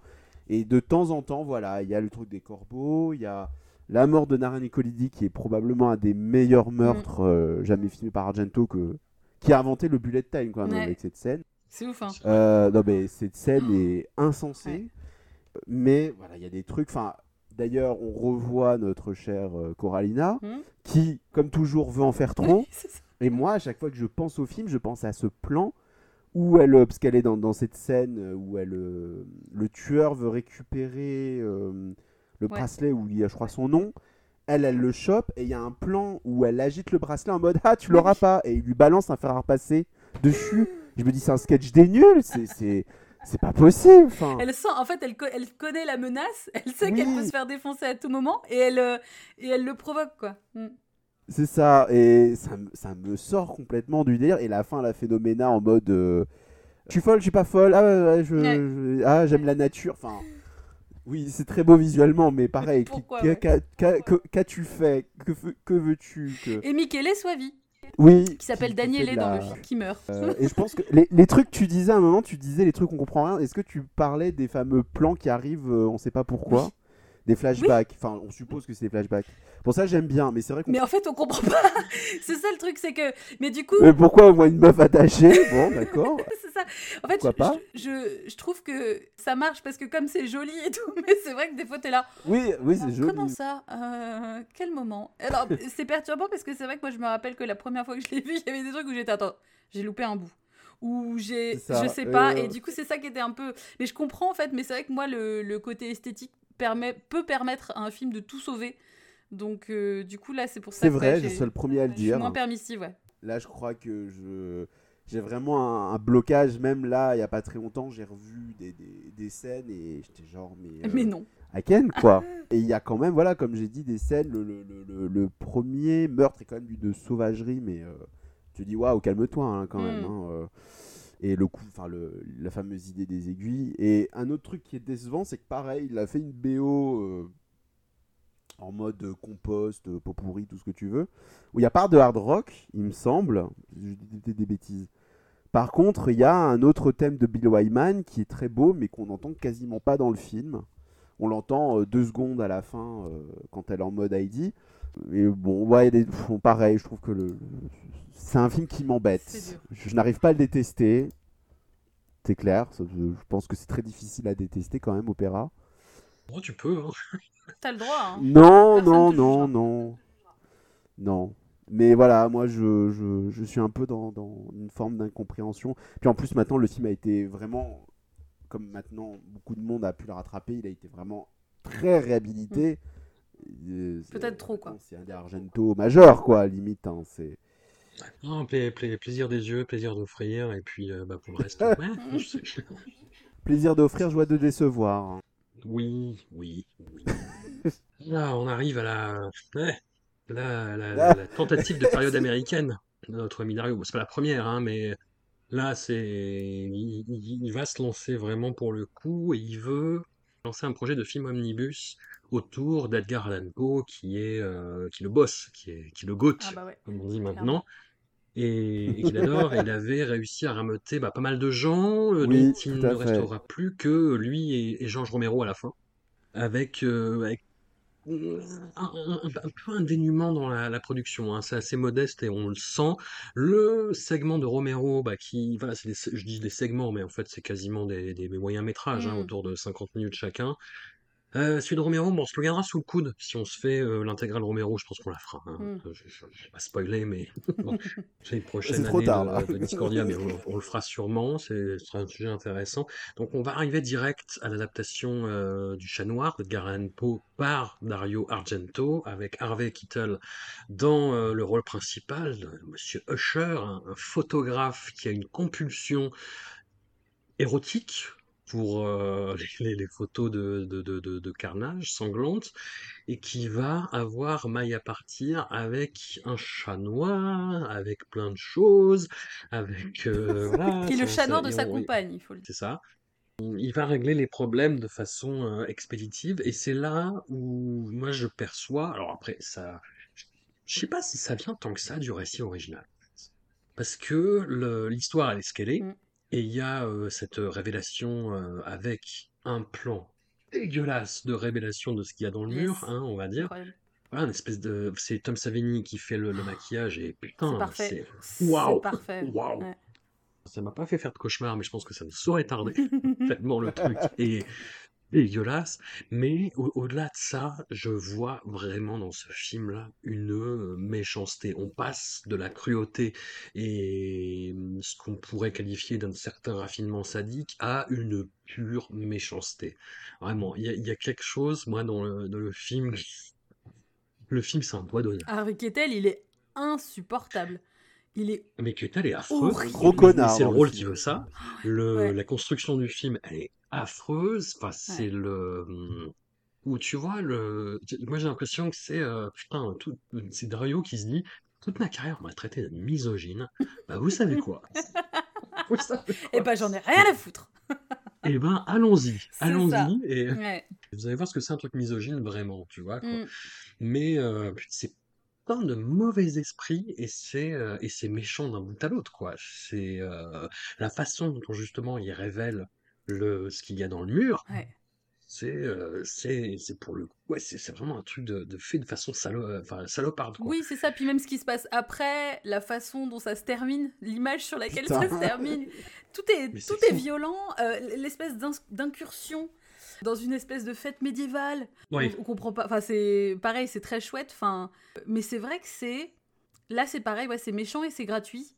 Et il en remet une couche. Quand on a l'impression que c'est trop, il en remet encore une couche. C'est vraiment de l'acharnement thérapeutique, quoi. Ouais. Mm. Jérémy. Du coup, on, on parle pas du, du Romero. Par Mm. contre, euh, je peux dire que, euh, comme tu disais, que à la base, le, le- le projet, je pense, avait une autre forme. Et que justement, il y avait Carpenter King, qui apparemment bah, n'ont pas voulu le faire, ou je ne sais La pas ce qui s'est flemme. passé. Et plus regrettable encore, euh, Clive Barker, Michael Soavi Mm. et Wes Craven avait été approché. Malheureusement, pareil, ça n'est pas fait. Et Argento, à la base, puisque je pense que c'est vraiment un projet qui a dû se métamorphoser et connaître je ne sais combien de, de versions, quoi. Argento, à la base, il voulait faire le pull pendule euh, sous dictature. Mm. Voilà, pourquoi pas, hein. Et Romero, à la base, devait faire euh, le masque de la mort rouge. Bon, ce n'est pas ce qui s'est passé. Moi, ce qui m'embête, c'est que l'histoire du chat noir, alors que j'adore les chats, me, me saoule parce que quand on. C'est le, le truc marronnier de peau, genre, ah, on, a, ah, on va faire le chat noir. Genre, non, mais attendez, il y a autre chose quand Ouais, en même. hein. plein, Enfin, ouais. moi, j'ai cette sensation. Voilà. Surtout que bon, c'est encore une histoire de mecs qui sont dans la folie. Enfin bon, franchement, ça me, ça ne m'intéresse pas. Là, en effet, avec Ethel est en mode euh, motherfucking, euh, voilà. Et je picole et je tape ma meuf et rien à foutre, ouais. Mm. Mais c'est vraiment amené comme ça. Mais il y a même pas. C'est ça le problème, c'est qu'il y a même pas. Tu peux même pas dire une progression dans la folie. C'est Non. non. Le mec, littéralement, est un connard dès le début. bah, le travail de, Sami- de Tom Savini, Ouais. en fait, tout simplement, Clairement. qui, je pense, s'est beaucoup amusé sur le film. Et euh, dans celui-là, il y a euh, des scènes, puisque le personnage d'Harvey Kettle est un photographe euh, qui euh, aime bien traîner sur les scènes de crime. On voit des scènes de crime, dont une avec un pendule, Ouais. Euh, absolument Ouais, hallucinante. Euh, D'ailleurs, Savini qui fait un, un petit caméo, qui, qui joue l'un des, des tueurs qui vient de se faire attraper. Il y a le, le plan de la baignoire aussi, qui se remplit Oui. de sang. Euh, voilà, la vision finale, en effet, dans le mur, qui est vraiment traumatisante. Je n'ai pas d'autres mots. Finalement, oui, c'est finalement le travail de Tom Savini qui, qui moi, me maintient euh, en joue, quoi. Le, le reste, euh, c'est. Et je le dis, même si je rentre pas dans les détails, je préfère largement le segment de Romero Hmm. qui n'est pas euh, non plus un chef-d'œuvre absolu, mais mais voilà, là le pour le coup, euh, et en effet une meurtre, une scène de meurtre assez méchante. Enfin moi j'ai toujours en tête l'image du du hachoir qui glisse entre les doigts, c'est c'est charmant, Mhm. c'est très. euh, Donc euh, le Tom Savini show, ok, pour Dario, euh, ça. bof. Bah après, dans celui de. Romero, il y a Adrienne Barbeau aussi qui, euh, je trouve, Oui, tient hyper bien. Enfin bon, on va pas, on va pas en parler celui de Romero, mais le, le contraste, euh, le contraste effectivement entre Ouais. les deux leads euh, fait aussi une bonne différence, quoi. J'ai trouvé que c'était quand même pas si mal, euh, que c'était, enfin, l'interprétation du côté affreux. de Poe. hein. Euh, j'ai trouvé que c'était, enfin, c'est bizarre de voir du Poe aussi vénère, quoi. Tu vois, c'est ça qui. Ouais, c'est ça. Donc ça peut avoir un intérêt là-dessus. Surtout venant de la part d'Argento, Mm. où on se dit, bon, il a dû lire ça quand il était plus jeune, il a dû avoir de l'influence. Euh, bon, euh, d'accord. Voilà. Ce qui nous amène à Ah. son long métrage suivant. Les problèmes, ils sont là. Et voilà. On est en Non. 1993. C'est, comme je disais, le film avec lequel j'ai découvert Dario Argento et hum, Aïe, aïe, aïe. Oula j- j'avais un immense point d'interrogation au-dessus de la tête à la sortie quand Ah même. hein. bah, ouais. Bah, en plus, c'est là, je, pense, il y, a eu beaucoup, comme je disais, hein, de, de, de grèves d'éléments un petit peu étranges dans les films d'Argento, euh, de touches de grotesque en fait. Et je trouve que c'est à partir de Trauma que ça commence à, à plus marcher. Tu veux dire les têtes qui parlent euh, alors qu'elles ont été coupées? Alors surtout le hum, tropisme du tueur pour la Révolution française. Oui. Ouais. Tu te dis, mais qu'est-ce qui se passe? Mais non mais oui. faut parler de ça en fait. Qu'est-ce que ça vient foutre là-dedans en fait? Et, et je sais pas, ouais, il y a, il y a un côté, il y a, il y a toujours cette, euh, cette méchanceté qui prend le pas sur la cruauté en fait dans les mises à mort, cette histoire qui est menée euh, de, de façon euh, complètement erratique sur un personnage euh, anorexique. On Mm. sent que c'est un sujet qu'il a envie de traiter et qui on y reviendra sûrement, euh, résonne de façon euh, personnelle euh, chez, chez lui, en fait, euh, par rapport à des choses qui peuvent arriver dans son, dans son entourage, comme le monde d'ailleurs, euh, une image de fin, je crois que ça, ça dépend des versions, mais il y a, on, on y reviendra. Et puis c'est l'arrivée de sa fille euh, Asia, au premier plan, dans un de ses films Et oui. d'Hollywood. Et- On est déjà dans des mondes. en fait, on a perdu euh, Daria Nicolodi et on a gagné Asia Argento. Et euh, Alors. Alors. ah là, Qu'est-ce qui se passe? Bah c'est compliqué quand même parce que vraiment euh, c'est catastrophique au niveau du jeu. Enfin, enfin je, moi, je- enfin je, j'arrive pas. On a, on a l'impression qu'elle se demande ce qu'elle fout là. Elle a vraiment une. euh, une expression, euh, c'est tout. En plus, hyper gênant, euh, les- donc les, des généralités qui sont un peu étranges faites sur l'anorexie, mais bon, limite on est en 93, j'ai envie de dire que ça aurait pu être pire. Et quand même ce passage extrêmement gênant où le l'acteur principal euh, a son collègue qui lui explique justement ces généralités sur l'anorexie et qu'il lui dit euh, est-ce que t'as été en gros euh, est-ce que t'as été dans sa culotte machin et il lui dit bah non c'est juste une enfant et euh, mais genre cinq minutes peut-être après même pas il lui roule une énorme pelle en fait du coup, alors, alors même qu'elle venait juste de sucer son pouce avec une peluche dans les bras, enfin donc bref, énormément de soucis. Et du coup, c'est... Ouais, j'avoue que moi, c'est ça qui m'a gêné. Alors, malgré quand même on peut le dire, la présence de Piper Laurie, qui effectivement est vraiment la mère relou forever. C'est la mère, la mère zinzin. Et du coup, je trouve que c'est dommage parce qu'au début, il y avait un côté un peu Cluedo. Euh, bon, je, je trouvais pas ça euh, désagréable, tu vois, le côté euh, je, je sais qui est le meurtrier, il est dans cette pièce et tout. Je me dis ah yes, trop bien. Et alors en fait non, pas du tout. Euh, on dirait qu'il manque des bouts dans le film des fois aussi. Je comprends, je vraiment, mais non, en fait vraiment Asia, Asia Argento, il y a, y a vraiment ce côté, euh, on l'aura moins après, mais le côté très enfantin qui moi Mm. me gêne beaucoup dans la façon dont son père la filme en fait. Bah, la fameuse scène des bandages. Ouais, ça, voilà, Euh, filmer les nichons de sa fille. Le pire, c'est qu'il a justifié avec un truc qui, normalement, toi, t'aurais plu, mais là, je pense, va te laisser encore plus circonspecte. C'est qu'il avait dit que c'était euh, un hommage aux nonnes qui se Ah, putain, suppliciaient, j'étais qui, du coup... Voilà. Non, mais parce que le coup de l'espèce de binder et tout là, oui, parce que elle- Voilà. oui, non mais d'accord, ouais, non, mais putain, j'étais sûre, mais ça m'énerve du coup. Je ne peux plus rien dire. Ah, je suis énervée. non, mais euh, et encore là, j'ai envie de vous dire, ça va, il y a, il y a d'autres sujets sur lesquels on reviendra dans d'autres films après par la suite. Pour, mais vraiment, moi j'étais en mode de pourquoi filmer sa fille comme ça? Pour- Qui quoi? Mais encore là, ça va, c'est finalement assez, assez soft. Oui, c'est pas le... Bon, des espèces de petits clins d'œil à Shining euh, avec cette, euh, ce défonçage de porte. C'est pas inintéressant, mais ça aurait pu être vraiment mieux. ça aurait pu être vraiment tellement mieux. On sent le, dé- le découragement pour vous deux. Ah ouais, c'est une- enfin, vraiment c'est compliqué pour moi hein, parce que dans l'absolu, mais en fait vraiment euh, Asia Argento, ça reste, c'est, pour moi c'est dur quoi. C'est dur dès Mm. qu'elle est là, c'est compliqué. Il y a quelque chose qui va pas dans ce film. Et à plein de niveaux, en fait. T'as l'impression que le lieu, le, il tourne aux États-Unis, et t'as l'impression qu'il il sait pas quoi faire de, de ça, en fait. Il sait pas quoi faire de ce décor, il sait pas quoi faire des acteurs. Il y a Brad Dourif, qui a peu de temps d'apparition, mais tu sens qu'il est. Enfin, tu vois quand Brad Dourif, il y a un réal et quand il y en a pas un, tu vois, derrière la Mm. caméra. Et là, tu sens quand même qu'il est un peu aux abois. Il est C'est- paumé, il tourne en le pauvre. Ouais, et le- la, la trajectoire du personnage d'Asia Argento, ça pourrait coller à ça, ce côté euh, poisson hors de l'eau, euh, comme, comme disent les, les Mm. anglophones. Mais non, et tu comprends absolument pas la dynamique avec, euh, avec le personnage masculin. Il y a cette histoire de révolution française qui, moi, m'a- J'ai toujours pas compris hein. Toujours- Ouais, moi, non. mais- Non, mais c'est juste pour cette histoire de délire de tête coupée. Enfin, t'as Oui, l'impression qu'il manque plein de mais trucs, c'est ça, en fait. alors que euh, j'ai des idées, bah, je sais pas quoi, mais on y va quand même. Voilà. Je fonce dans un sens, j'ai oublié que j'avais commencé à mettre une piste dans un autre côté, mais c'est pas grave, les gens oublieront sûrement. Bah non, nous on est là, on n'oublie pas en fait. On a pris des notes aux Mm. premières pistes qui nous ont été données, puis là du coup on n'a plus rien, qu'on n'a pas la suite. Donc, euh, Et, et c'est con parce que sincèrement, le, le- le truc qui fait twister Piper Laurie est vraiment horrible et ça aurait pu être. euh, Ça aurait pu être cool quoi. c'est ça qui est dommage quoi. C'est que vraiment ça aurait pu être bien, mais. euh, on a l'impression qu'il y a plusieurs films en un seul en plus. Enfin, c'est vraiment trop bizarre, quoi. Euh, Il y a vraiment une question de cohérence qui, qui n'est pas là, quoi. Ça, c'est vraiment le problème de la cohérence qui pose problème. Des problèmes qui posent La problème. dynamique qui s'est...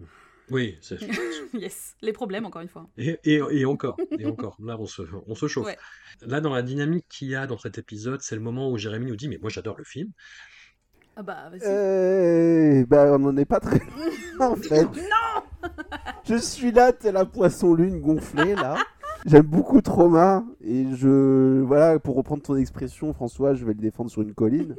Alors, je l'ai vu très tardivement, parce qu'en effet, tout le monde te dit ça de voir Trauma. C'est vraiment le vilain petit canard en mode, écoute, ça sert à rien. Tu vas te faire du mal. Bah, j'ai jamais approché et puis j'ai fini par le voir. Je, je ne sais plus quand d'ailleurs. Je l'ai revu d'ailleurs il y a quelques il y a deux trois ans je pense ou peut-être plus je sais pas. Et alors je ne vais pas prétendre que c'est que, que- en effet là aussi il y a, y y des défauts hein, ça c'est ça c'est clair. Je ne suis pas certain que c'était très vital de voir euh, la tête volante de Brad Dourif. Euh, mais Au point où alors- on en est, tu sais. voilà, au point où on en est. Mais quand même, il faut, ce qui expliquera peut-être euh, ce côté euh, mis de bout à bout, la genèse du film, c'est que Argento, en effet, devait faire ce film aux États-Unis, laisse Gianno Romoli écrire le scénario, qui ensuite est révisé par euh, Franco euh, Ferrini, pardon, qui apparemment avait euh, écrit un scénario tellement trash que ça avait même choqué le précédent scénariste. Chaud. Sauf que Argento, pour essayer de faire passer ce scénario un peu excentrique pour les Américains, demande à un écrivain que je ne connaissais pas, qui s'appelle Ted Klein, de réviser le scénario. Alors ce mec, j'ai regardé, il a fait deux livres dans sa vie, donc je ne sais pas d'où il a sorti le mec de sa poche. Il aurait pu prendre Stephen King, il aurait pu prendre Masterton, il aurait pu prendre James Herbert, il aurait pu prendre n'importe qui, mais il a pris ce mec et qui apparemment a enlevé tout ce qui était violent dans les deux scénarios. Ce qui fait que le film a été tourné. Et euh, une fois que le film a été terminé, euh, la MPAA a dit non, non, le film est trop violent, donc on va euh, couper des petits bouts. Ouais. Tom Savini était encore aux effets spéciaux. Alors, je vais tempérer, je pense qu'ils ont un peu exagéré parce que aujourd'hui, le film tel qu'on le voit, c'est la version euh, uncut, il me semble. Moi, j'ai vu la, le workprint qui est sur l'édition du Nerf Syndrome qui est irregardable. Je pas, bon, évidemment, j'ai vu en saut de puce, hein, c'est pas possible de regarder un truc pareil. Euh, voilà, euh, en termes de violence qui a été coupée, c'est juste des, des- des gros plans de gorge, euh, Mm. un peu lacérés. C'est c'est très gentil. Je pense qu'à l'époque, la BAA était vraiment sur les dents, euh, mais en vrai, euh, non. Je pense qu'il n'y a pas eu un massacre incroyable. Donc voilà pour, le, pour, la, pour la genèse. Ted Klein a complètement salopé aussi toute la thématique autour de l'anorexie, en fait, qui est un, bah, un thème qui, est, qui était très important pour Dario Argento, parce que ça concerne en fait euh, directement sa belle-fille, Anna, qu'on qu'on aperçoit, selon les versions du film, danser à la fin du film. À la fin, ouais, à la toute fin, effectivement, ouais. C'est par rapport au décor. Moi, je trouve que étrangement, euh, alors sans atteindre, on n'est pas, c'est pas, c'est pas, c'est pas frisson d'angoisse, mais j'adore les décors qu'il choisit en fait. T'as pas l'impression d'être aux États-Unis avec le, le manoir des Petrescu, le- la maison au bord du lac, le, le... il y a un truc qui je trouve fonctionne, la scène sur le pont. Je sais pas, j'ai l'impression d'être euh, ailleurs, mais pas pas les États-Unis qu'on filme d'habitude dans les séries B de cette époque-là. Et je trouve que c'est, pour moi, c'est un peu le petit frère de Phénoména, dans le sens où on revient encore vers le conte avec euh, un peu le même genre de, d'héroïne, avec euh, Piper Laurie qui est filmée comme une méchante de Walt Disney, euh, des gamins trop curieux, des sous-sols avec des secrets. Enfin, moi j'aime bien, c'est, c'est- ça, ça me botte. Combiné à des trucs nimp, en effet, le film commence sur. On voit des petits bonshommes qui rejouent la Révolution française, tu te dis, voilà, what the fuck. Mais euh, même s'il n'y a pas les morceaux de bravoure d'un opéra, la, la photo, moi, je la trouve démente. Je la trouve, je trouve le film vraiment super beau. Et j'aime beaucoup aussi le score de Pino Donaggio. Le, le- la, la scène où lui est persuadé qu'elle s'est noyée et il la cherche dans le Oui. lac au clair de lune avec la chanson Ruby Rain. Moi, ça me, ça me rend dingue. Et après, il croit la, enfin, il, il croit la voir dans une vitrine où il regarde le, le- le fa- la fameuse peinture de Ophélie en train de se noyer. Enfin, des petits trucs argentins comme ça qui, moi personnellement, me font grave plaisir. Et puisque tu parlais de, de en effet, de, de, de Safi Anna, il y a aussi un des génériques de fin les plus what the fuck jamais vu. Puisque, euh, bon, c'est pas un spoiler vu que c'est indhérent à l'histoire, on voit la caméra qui filme justement bah, euh, la dite Anna en train de danser un reggaeton sur un balcon. Ça. Et la lumière change et d'un coup elle est filmée comme un ange de Botticelli et la musique se mélange à celle de Pino Donaggio et euh, bon, moi je trouve ça magnifique. Ça, Donc euh, voilà. Mais vraiment je, je, je trouve que vu ce qu'il va y avoir après, oui, c'est un- vu c'est un film best-of, oui voilà c'est écrit euh, n'importe comment, mais bon, je le redis, hein, c'est l'écriture c'est pas son fort. Il y a le Argento de Phénoména et qu'on va retrouver dans la Dark Classes qui aime ses personnages. Bon, bah toi, malheureusement, Madoli, tu n'aimes pas Argento, donc ça, Oui, ça pas, je comprends que ça ne puisse pas aider vu qu'on ne voit quasiment bah, qu'elle. ouais. Mais moi, le film, je le trouve vraiment très attachant et je trouve qu'il mérite euh, un peu plus d'égards. Bah, disons voilà. qu'il y a plus de choses à sauver que dans ce qu'on va pouvoir voir après, quoi. Clairement. C'est ça. Mais est-ce que c'est le début des problèmes? Sans doute, même si après, voilà, c'est le fameux, la fameux, le fameux débat. Les problèmes commencent quand? Commence à Phénoména, ils commencent à Opéra? Bon, pour moi, ça va être vraiment euh, le fantôme du problème. Mais voilà. Mais Trauma, c'est tenté, franchement. euh, Si vous l'avez vu, retentez. Si vous l'avez pas vu, voyez-le. Essayez, Voilà. à vos risques et périls. Essayez, essayez. Et si vous aimez bien Asia Argento, sinon, en effet, euh, ça va être compliqué. Voilà, voilà. Bon, alors. Le film suivant, toujours euh, avec euh, Asia Argento, et c'est le. Ça va être la. la, la- J'aime bien, tu dis ça avec film. un tremblement dans la voix. oui, c'est le- Voilà. Et alors, c'est Non, parti mais- Moi, je me. Je me, je me rappelle très bien d'avoir découvert le film euh, à l'époque de sa sortie en VHS, de l'avoir loué et d'être resté vraiment interdit en me disant mais c'est qui, qui, qui, Qui fait ça? ce qui se passe en fait? Moi je savais très très très bien euh, que Asia Argento était la fille de Dario Argento. Je me suis dit mais qu'est-ce Mm. qu'il fait? Pourquoi il filme ça Ouais. comme il le filme? C'est-à-dire Ouais. que Asia Argento interprète euh, une policière qui se retrouve pris bah, de ce qu'on appelle du syndrome de Stendhal dans une galerie d'art, c'est-à-dire vraiment une, une sidération euh, qui vire euh, bah, à une certaine forme de pathologie en fait. hein. Elle s'évanouit très clairement, elle est sidérée par ce qu'elle voit, par la beauté de ce qu'elle voit, elle est frappée par cet aspect-là. Puis elle entend, en fait, elle entend les tableaux, quoi. Elle a vraiment Voilà, ce truc où elle, elle entend les murmures, ouais. Il y a une confusion visuelle qui se crée aussi, qui est très intéressante. Moi, je- je- je- cet aspect-là, la, la scène d'intro, je la trouve euh, vra- vraiment euh, passionnante et intéressante, et ça la précipite en fait dans les bras d'un psychopathe qui va l'enlever et la violer à plusieurs reprises. Elle va arriver à s'échapper, elle va se refaire kidnapper, revioler, Mm. et en en gros, elle va se débarrasser de son agresseur. Et là, c'est la deuxième partie du film qui s'engage et qui est euh, périlleuse. qui est périlleuse, mais moins que ce qu'on a vu avant. Moi, je me rappelle vraiment d'avoir vu le film en fin d'adolescence et d'avoir été euh, ouais, très choqué parce que je voyais. J'ai pas compris. J'ai pas, pas compris. Je crois que j'ai toujours du mal à comprendre, très, très honnêtement. Mais c'est c'est une posture provocatrice qui correspond tout à fait à eux deux et au travail qu'ils ont pu mener par la suite. Mais voilà, moi c'est un cap que j'ai du mal à dépasser avec le syndrome de Stendhal. C'est, je sais pas si c'est un truc de vieux con réac. euh, Oh là là, mais comme, euh, comment ça On n'a pas le droit de faire ça, euh, machin.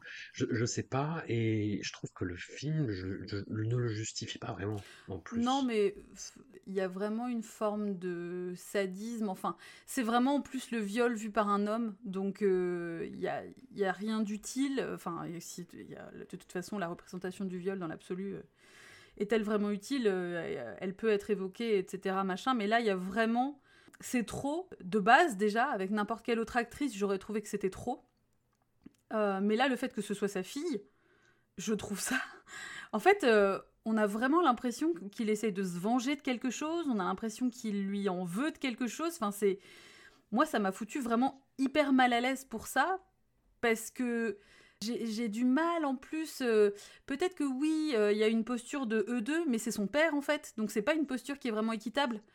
Puis vraiment, des fois, je trouve ça gratuit. Je. Je... Enfin, moi, en plus, j'ai pas, j'ai, pas du tout aimé le film.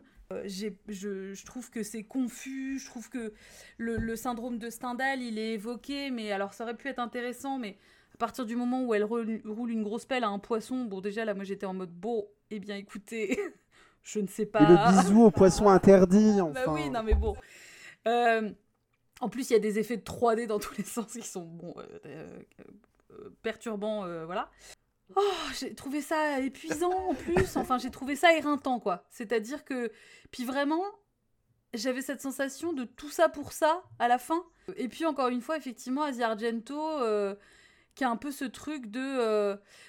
Tu vois, moi j'ai l'impression qu'elle joue un peu euh, euh, comme euh, Uma Thurman dans Pulp Fiction quand elle est défoncée.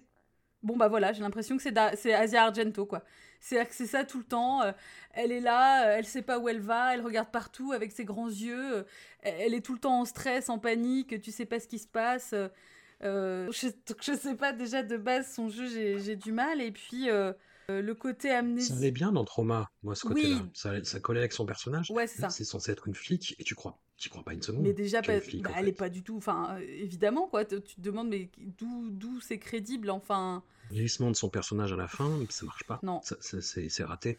C'est raté, en fait. non, c'est vraiment raté. Puis alors, en plus, on a l'impression que Dario Argento essaye de nous euh, faire sous-entendre qu'elle justifie ses meurtres en disant bah oui, mais il voulait m'agresser. Enfin, tu vois, comme si c'était euh, une, une meuf qui ment sur ses agressions en disant non, je l'ai buté, mais c'était la légitime défense. Enfin. Ah, il y a un truc vraiment malsain, mal branlé, mal. euh, Tout ça pour, en plus, effectivement, un film qui, à la fin. Parce que des fois, tu peux. C'est pas excuser, mais passer outre certains aspects qui peuvent être un peu gênants comme ça en te disant bon, ça sert une plus grande cause. Mais là, au final, C'est pas opéra, quoi. Le film, il est crapoteux. bah c'est ça en fait, ouais. Il est, il est crapoteux dégueu, euh, euh, à l'image de cette espèce de perruque blonde euh, qu'elle porte. Enfin, tu sais, il y y a vraiment cette espèce de... Et encore, ça aurait pu être cool finalement. Mais je sais pas, ouais. hmm, vraiment, moi, il y a vraiment tout un truc... T'as toute la scène quand ils sont dans l'espèce de blocos, là, mais quel enfer, quoi. Et le fait qu'elle arrive à avoir le syndrome de Stendhal avec des graphes... Alors, pff, mais le- oui, mais non, quoi. En fait, enfin, je suis désolée, mais il y a un moment donné, tu peux pas t'en servir. Là, t'appelles pas ça le, syn- le syn- syndrome de Stendhal, t'appelles ça juste des hallucinations et puis basta, quoi. Donc, c'est pas, je trouve que c'est. Syndrome du mauvais goût. Ouais, c'est ça. Le syndrome de la drogue, en fait, hein, tout simplement. Mais du coup, euh, ouais, voilà. Bon, assez, euh, j'avoue, euh, assez en colère, en fait, finalement, sur. Mais, ouais, mais moi je suis emmerdé parce que j'ai conscience que vu la façon dont je l'ai formulé, ça fait perdre la morale en fait. De, oh, oh, mais qu'est-ce que c'est, machin. Quand, Ah quand j'ai vu le film adolescent, j'ai- j'ai- je l'ai vraiment pris euh, comme euh, si je voyais un truc euh, interdit en fait. Genre, oui. mais on a, on a pas le droit de faire ça. Oui, mais non, mais en fait, c'est- je suis assez d'accord. Mais avec mes yeux de maintenant, moi je vois juste le côté euh, on est tous trop punk. Tu vois, et on fait des trucs provocateurs. je, je le vois contextuellement avec du recul et en même temps je regarde ça avec des yeux de daron. Et Ouais, j'ai envie de, j'ai envie de leur mettre des, des petites tapes derrière la tête. Tu vois, en disant, Ouais, non ouais. mais arrêtez de faire, arrêtez de faire ça. M'emmerdez. Jérémy, Euh, pff, moi j'aime pas, non non j'aime pas beaucoup le film non plus. Je l'ai vu sur le pauvre CD, le pauvre DVD CD Discount. Ouais. Et à l'époque je m'étais dit ouais ok bon je, pour- pourquoi pourquoi pas ou pourquoi pas euh, du tout mais bon.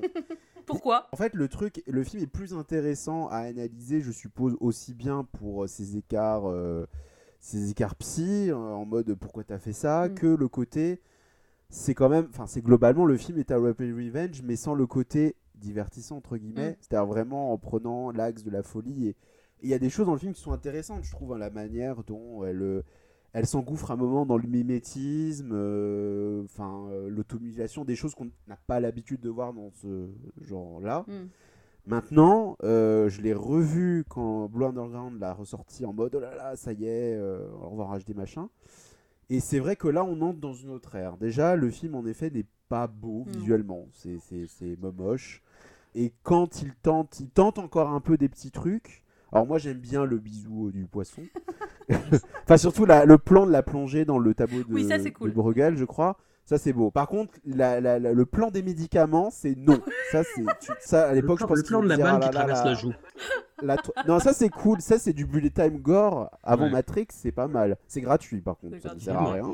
Mais euh, et passer ça, euh, alors moi j'ai vraiment vraiment beaucoup de mal, surtout quand je l'ai revu avec en effet la, la, la, la partie où elle a, elle a tué l'assassin. était genre, Hmm, qu'est-ce qui va se passer? Alors la première fois du film, oui, tu te dis mais où est-ce qu'on va aller? Mm. Euh, Quand tu as revu le film, tu te dis euh, j'en ai un peu rien à foutre quoi. Ouais. Donc euh, le, le plan final est quand même très beau, cette idée qu'elle devient une, une piéta, Mm. euh, chose que je n'avais pas comprise la première fois. Mais globalement, ouais, c'est un film je trouve qui est potentiellement plus intéressant à, à essayer de comprendre que à voir. À la musique de Morricone absolument magnifique, d'ailleurs le générique Oui. est super beau, euh, comme d'hab- comme j'aime dire as usual quoi.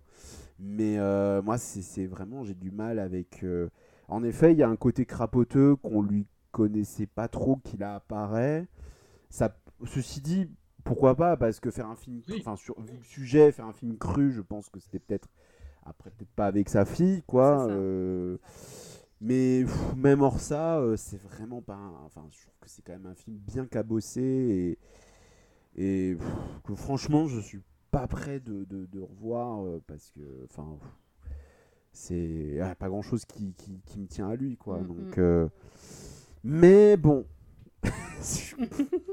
comme je disais, les problèmes commencent. Ce qui ne vont pas exploser au film suivant finalement. Oh là là, bah oui, mais bon. Là, Oh là là. Non, mais en plus, le, le- le film suivant qui sera le dernier de cet épisode, pour finir euh, En en beauté. beauté. dans le fanfare, dans les, dans les tréfonds, dans les abîmes, non, c'est c'est un gros rendez-vous manqué, quoi. Parce que euh, une adaptation du fantôme de l'opéra par Dario Argento, mais oui, mais évidemment. Mais pas en 98. Et pas avec Asia Argento, Ah, et pas avec notre Némésis. Juliette Sands Putain, mais je l'aime tellement. Julian Julien Sands, Sable. quoi. Julian fucking Sands, qui est de façon complètement incompréhensible un des deux, un des, des boogeymen de Discordia qui, qui, qui revient comme ça nous hanter, nous faire du mal. Non, mais acteur fascinant en même temps, hein, et qui là, de- je pense, est au sommet de sa fascination, mais, mais pour Putain, plein de mauvaises raisons. Ce, ce film, en fait, c'est une suite de choix qui sont incompréhensibles, Il y a rien qui où il y a des touches d'humour Hmm. que moi je ne comprends pas. En fait, tu vois, tous les. euh, La petite machine à vapeur, là La machine à vapeur, les personnages qui sont dans les bas-fonds qui traquent des rats, le, le personnage de la cantatrice qui est euh, horrible, le, la caractérisation du fantôme et de sa relation avec, euh, avec son, son, son, son égérie, le, la façon dont il filme la, la scène de sexe, quoi. C'est- c'est- Mais horrible. quoi. Pourquoi quoi? Parce Julian que Sands avec ses fucking rats, quoi. non, mais alors, enfin, moi déjà, bon, de base, filmer ta fille en train de baiser, bon, déjà étrange. Mais là, la scène dure trop longtemps et alors, on est obligé d'avoir une petite levrette gratos. Enfin, C'est ça. j'étais vraiment c'est un rat, c'est pour ça, tu comprends, il est animal. Mais oui, mais tu sais, j'étais vraiment en mode. euh, Bon, déjà de base. euh, Mais la scène est bien photographiée. Non, mais bien sûr que la scène n'est pas moche. Mais, est mais vraiment, moi, je suis hors, hors du truc parce que c'est son. Je me dis, c'est son daron. Je me demande combien de fois ils ont fait la scène. Je me demande, attends, on va changer d'angle parce qu'on voit pas suffisamment son fiac. Enfin bon, il y a rien qui va. Mais déjà de base, là, on est dans une version genre Victor de l'Aveyron, mais avec des rats. Pourquoi? Enfin. Le, le fantôme de l'opéra n'a pas de masque.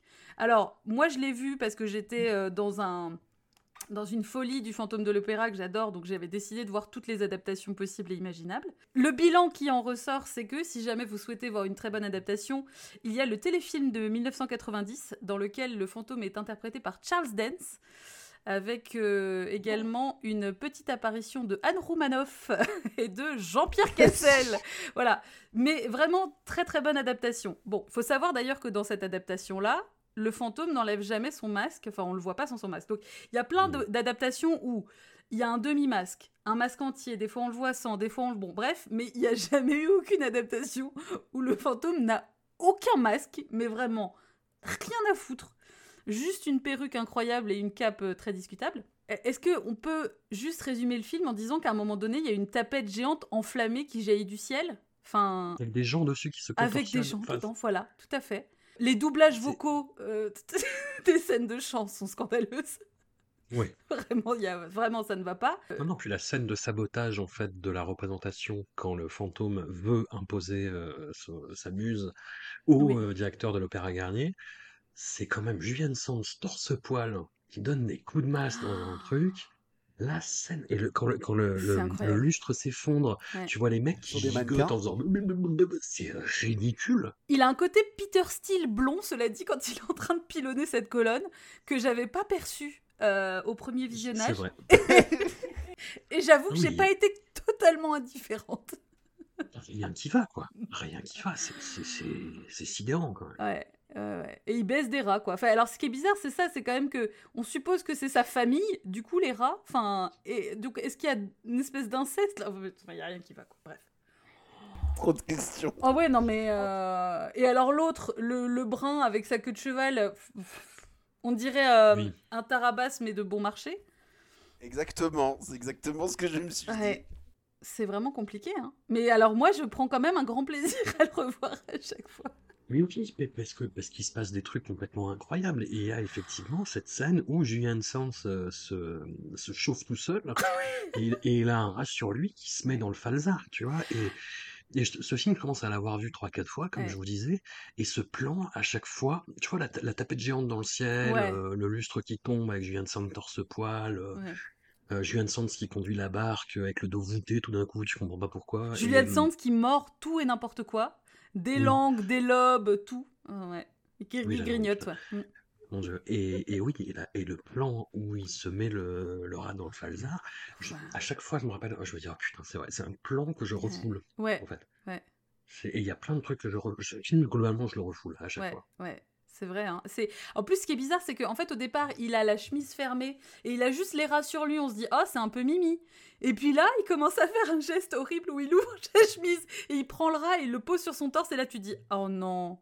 Et après, il descend vers son ceinturon pour le déboucler. Et là, t'es là, oui, ben non, en fait, là, euh, vraiment. Non, Merci vraiment euh, fermement. rajouté tous ces détails. Voilà, désolé. Je... bah, non, mais il faut que les gens comprennent. bien que les gens se figurent scène. Ah, il faut que les gens visualisent. Hein. Et tout ça, effectivement, euh, dans une espèce de grotte. euh, Et alors, Asia Argento, c'est une catastrophe. La moitié du film, en plus, elle les passe les nichons à moitié à l'air. Enfin, là, c'est pareil. Les, costumes sont très discutables aussi, parce que on dirait vraiment un mauvais truc de la comédie française avec pas trop de budget, mais on a essayé quand même de mettre de la dentelle, histoire de dire que c'est d'époque. Et du coup, elle a cette espèce de corset avec un chemisier où, clairement, elle pourrait être torse nu, ce serait identique, pour ben, aucune raison, hein, puisque personne d'autre ne monte ses nichons comme ça, sauf peut-être éventuellement euh, une des gouvernantes ou quoi qui finit par être grignotée euh, dans les bas-fonds. Euh, c'est vraiment bizarre. C'est encore une fois là où le, le- je me suis dit, mais pourquoi filmer sa fille comme ça? Pourquoi? Enfin, quel est le. Pff, Trop d'infos. Il a de choix. Et, Ouais. Et, mais même si le film a été remonté, même il paraît qu'il manque une heure euh, du, du cut euh, original Oh, d'Argento, bordel. mais moi j'ai pas envie de voir une heure en plus. Tu Ah, je sais. vois. Ouais, franchement, je, je me tends très bien quand même. Franchement, je. Il y avait une bite géante apparemment dans, Ah bah yes. dans leur coupé. Bon, ok, fair enough. Je pense que Bah, ça Ken Russell, du coup. C'est ça. Voilà. Mais du coup, moi, je comprends pas, en fait. Je, je ne comprends pas. Et et- et il y a plein de choix qui sont incompréhensibles et Mm. qui ne sont pas euh, des problèmes de production, tu vois. Non, non, quoi, non. que- qui... Je ne vois pas comment tu peux récupérer ce qu'il y a à l'écran, en fait. Ah oui, non, je ne vois pas quel choix de Non, montage, on quel choix pas. de... Mm. C'est c'est impossible. Jérémy, est-ce que hum, tu as rejoint le, le- la raison Ah oui, oui, oui, non, je veux pas le. Mais en fait, c'est- c'est c'est un peu pareil que vous, c'est-à-dire que t'arrives pas à les tester en même temps, tu te dis qu'est-ce que je suis en train de regarder? Mm. La petite histoire, c'est que j'avais expliqué euh, sur l'émission sur la vie que à l'époque, j'avais fait un mémoire sur Miguel Soavi. Et la deuxième année où j'y suis allé entraînant les pieds, j'ai voulu faire un mémoire sur la représentation du fantôme de l'opéra. qui, est- qui, qui, qui, voilà, en mode, euh, pff, écoutez, on va faire ça. Donc je me suis tout tapé, c'est-à-dire même euh, le- ce truc qui s'appelle Phantom of the Mall. Oui. Et euh, voilà, qui existe, hein, ça existe. Et, et alors le fantôme de l'opéra d'Argento, je n'arrive pas à le détester parce que il tente des trucs. Le Oui. film n'est pas réussi, mais il tente des trucs. Sachant que le mec arrive, se dit attendez, je vais faire une version sexy et gore du fantôme de l'opéra. Ça a déjà été fait, c'était le celui qui a été produit par Ariane Towers avec Robert Englund, Mm. qui n'est pas, euh, qui est pas plutôt pas mal. Mais qui est d'ailleurs. pas très sexy, Oui, non, c'est pas très sexy, non, en effet. mais qui est pas dénué d'intérêt. Et donc, du coup, il y a cette version. Mais ce qu'il faut savoir, mais bon, ça, je pense que je, je- je vais faire crier euh, dans les chaumières en, en disant ça. Mais euh, quand il a fait Suspiria, Argento avait déjà eu l'idée de faire euh, un fantôme de l'opéra et il voulait le faire pendant la révolution russe au Bolchoï. Oh là là. Autant dire qu'on est passé à côté de quelque chose. clair. Ça ne s'est pas fait. Je ne sais pas pourquoi euh, les choses se sont mises en place à ce moment-là. Il a eu le scénariste euh, qui est Gérard Braque, qui d'habitude est euh, plutôt le scénariste de Roman Polanski. Why not? Sauf que, en effet, quand on voit le film. Alors, moi, moi l'humour, le côté grotesque, en fait, je le trouve pas. Comment dire C'est gênant, oui, mais je le trouve pas si incohérent. Parce Mm. que, bon, déjà, le roman de Leroux, il est pas exceptionnel, mais c'est surtout un. Enfin, ça appartient à tout, ce- tout ce côté sériel, tout ça. Enfin, c'est. Pourquoi pas? En fait, le problème, et là, je, je m'en suis rendu compte en le revoyant, c'est qu'en fait, c'est la manière dont il filme ça. C'est-à-dire que le Argento Fifou, il est plus là. C'est-à-dire que les, les cadrages, le, le, le, le- ouais, la manière de, de- ne serait-ce que de monter, de, de, de montrer les choses, on est dans, sur, le, sur un téléfilm. C'est ça, ce qui commençait déjà à être le cas sur Sandre de mais et en effet, ça donne au film bon qu'il y a une reconstitution. euh, pff, ouais, tu disais, ça c'est un peu euh, comédie française. Mm. Voilà, c'est entre les deux, c'est-à-dire que c'est ni euh, hyper cheap ni franchement luxueux, mais avec cette espèce de réalisation complètement statique, ça n'arrange pas les choses. Ça. Et euh, de temps en temps, on a des bribes de ce qu'on aurait pu avoir. Alors, une fois de plus, la musique de Morricone est absolument magnifique. Il y a un moment donné où euh, Asia Argento est attiré dans le sous-sol par euh, un espèce de vent euh, sulfureux, sauf que la scène aurait pu être superbe, sauf qu'il y a des nains sur une machine qui passent dans le couloir. Ouais, c'est donc, ça. euh, Et qui avale des rats, enfin bref. qui borde l'image des rats. Il y a euh, en effet la scène sur les toits que moi j'aurais pas voulu décrire parce qu'il faut le voir pour le croire. Et à chaque fois que je la revois, je me dis putain, elle existe Ça cette existe, scène ça, quand est, ça a même. été filmé, il a fait ça premier degré en se disant yes. Moi, c'est surtout la, la, la vision d'Asia Argento plus que la Oui. tapette, moi, que je trouve. euh, c'est incroyable, on dirait un fond d'écran Windows 95. la meuf est là avec une, une robe, euh, une robe, robe toile d'araignée, euh, voilà, Ouais. cheveux, toile d'araignée, Ouais. que sais-je. Et j'étais genre, mais Alors, si en plus on devait avoir des bites géantes, qu'est-ce que ça Oh devrait là être? Là. Puis alors le détourage Donc- des cheveux de Julian Sands. Et Julian Sand, notre Julian Sand, notre Julien Sable. Ouais. Moi, l'idée de pas de masque, je trouve ça pas désintéressant parce qu'en fait, quand le fantôme séduit Christine, en fait, c'est immédiat. C'est-à-dire qu'elle Oui. veut, elle veut, elle veut l'aider, quoi. Ah oui. C'est... Et du coup, c'est pas désintéressant. Malheureusement, bon, il filme sa fille qui se fait prendre par derrière, donc c'est. On, est, on est mitigé, on se dit oui, mais non, en fait. De- de- oui, mais non. Pas, pas là, pas comme ça. Et alors, ce qui est fou, c'est que aussi, il faut en parler, parce que Janssen aussi, en plus de son jeu, il a toujours eu cette, euh, cette coupe que personne n'avait, je pense, dans les années 90. Et là, le mec ressemble à un lévrier. C'est ça. Mais vraiment, avec le, le- le- son côté, son profil, ça marche. C'est vraiment un lévrier. Ça. Alors que le mec est censé être un homme rat, donc ça tombe mal. C'est euh, qui griffe, qui mord, en effet, qui grignote. Bon, pourquoi pas d'ailleurs, mais avec des trucs complètement gratuits, genre le, le, le couple à un moment qui se fait buter. Oui, oui. T'as l'impression d'être dans un. À Lamberto Bava des années 80, exactement. Bah, le petit empalement gratos, écoute, on dit jamais C'est non. hein. ça, voilà. euh, je t'arrache la langue, euh, je te griffe le sein. enfin, c'est- c'est ça. Je te colle la mouche sur le nez. Le problème, c'est que cette vulgarité, je suis persuadé que si le film s- ressemblait à quelque chose, Mm. parce qu'il faut quand même savoir que le chef-op, c'est Ronnie Taylor, donc c'est le même que celui d'Opéra, donc euh, je ne sais pas ce qui s'est passé.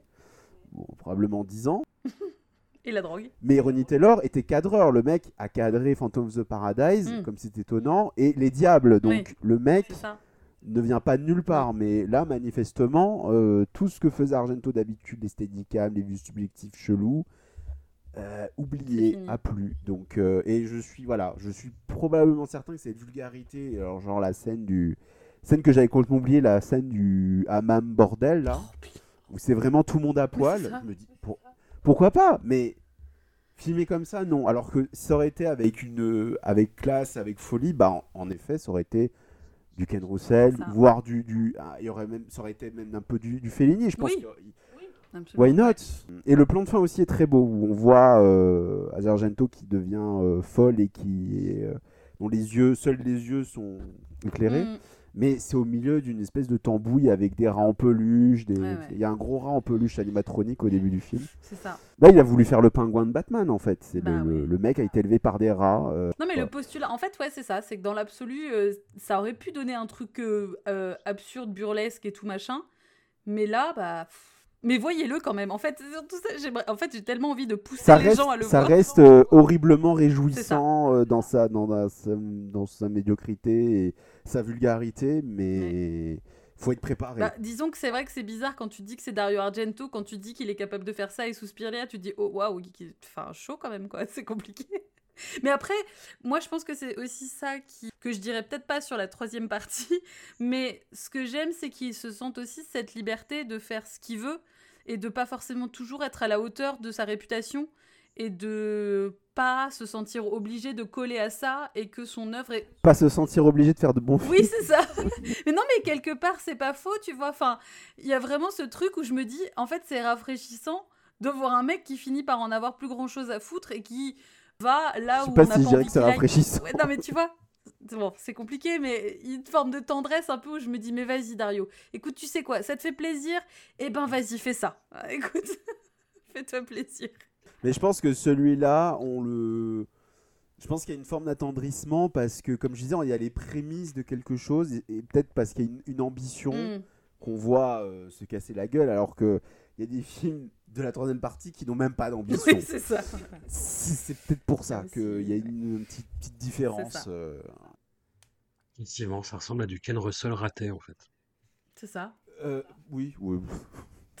Sachant que Ken Russell d'ailleurs avait filmé un, un clip du Phantom de l'Opéra. Enfin, je suppose que c'était euh, Ouais. pour une représentation de Broadway et c'est bah, trois minutes qui sont certainement bien meilleures que, Voilà. que tout ça. Regardez ça aussi. Voilà, nous arrivons au terme de ce deuxième épisode qui n'est qu'un tour de chauffe pour le troisième qui va être euh, qui va être compliqué qui va être compliqué dans lequel on va retrouver Asia Argento je préviens Eh oui. De- Ah, je sais, je warning, sais. Asia Argento. Ouais, ouais, ouais. Je sais, je sais. Et où il y a ouais, une espèce de, de démission artistique, mais avec quelques tentatives tout de même. On, on va essayer de, de, de voir le positif dans, dans cette troisième partie. On va pas faire du tir sur ambulance. On Non. va essayer de, de- voilà. On, Non, va mais essayer de sauver ce qui non, peut l'être, Tout à fait. tout en étant lucide sur ce qui ne peut pas l'être. On va Voilà. essayer d'être au meilleur de notre objectivité euh, subjective.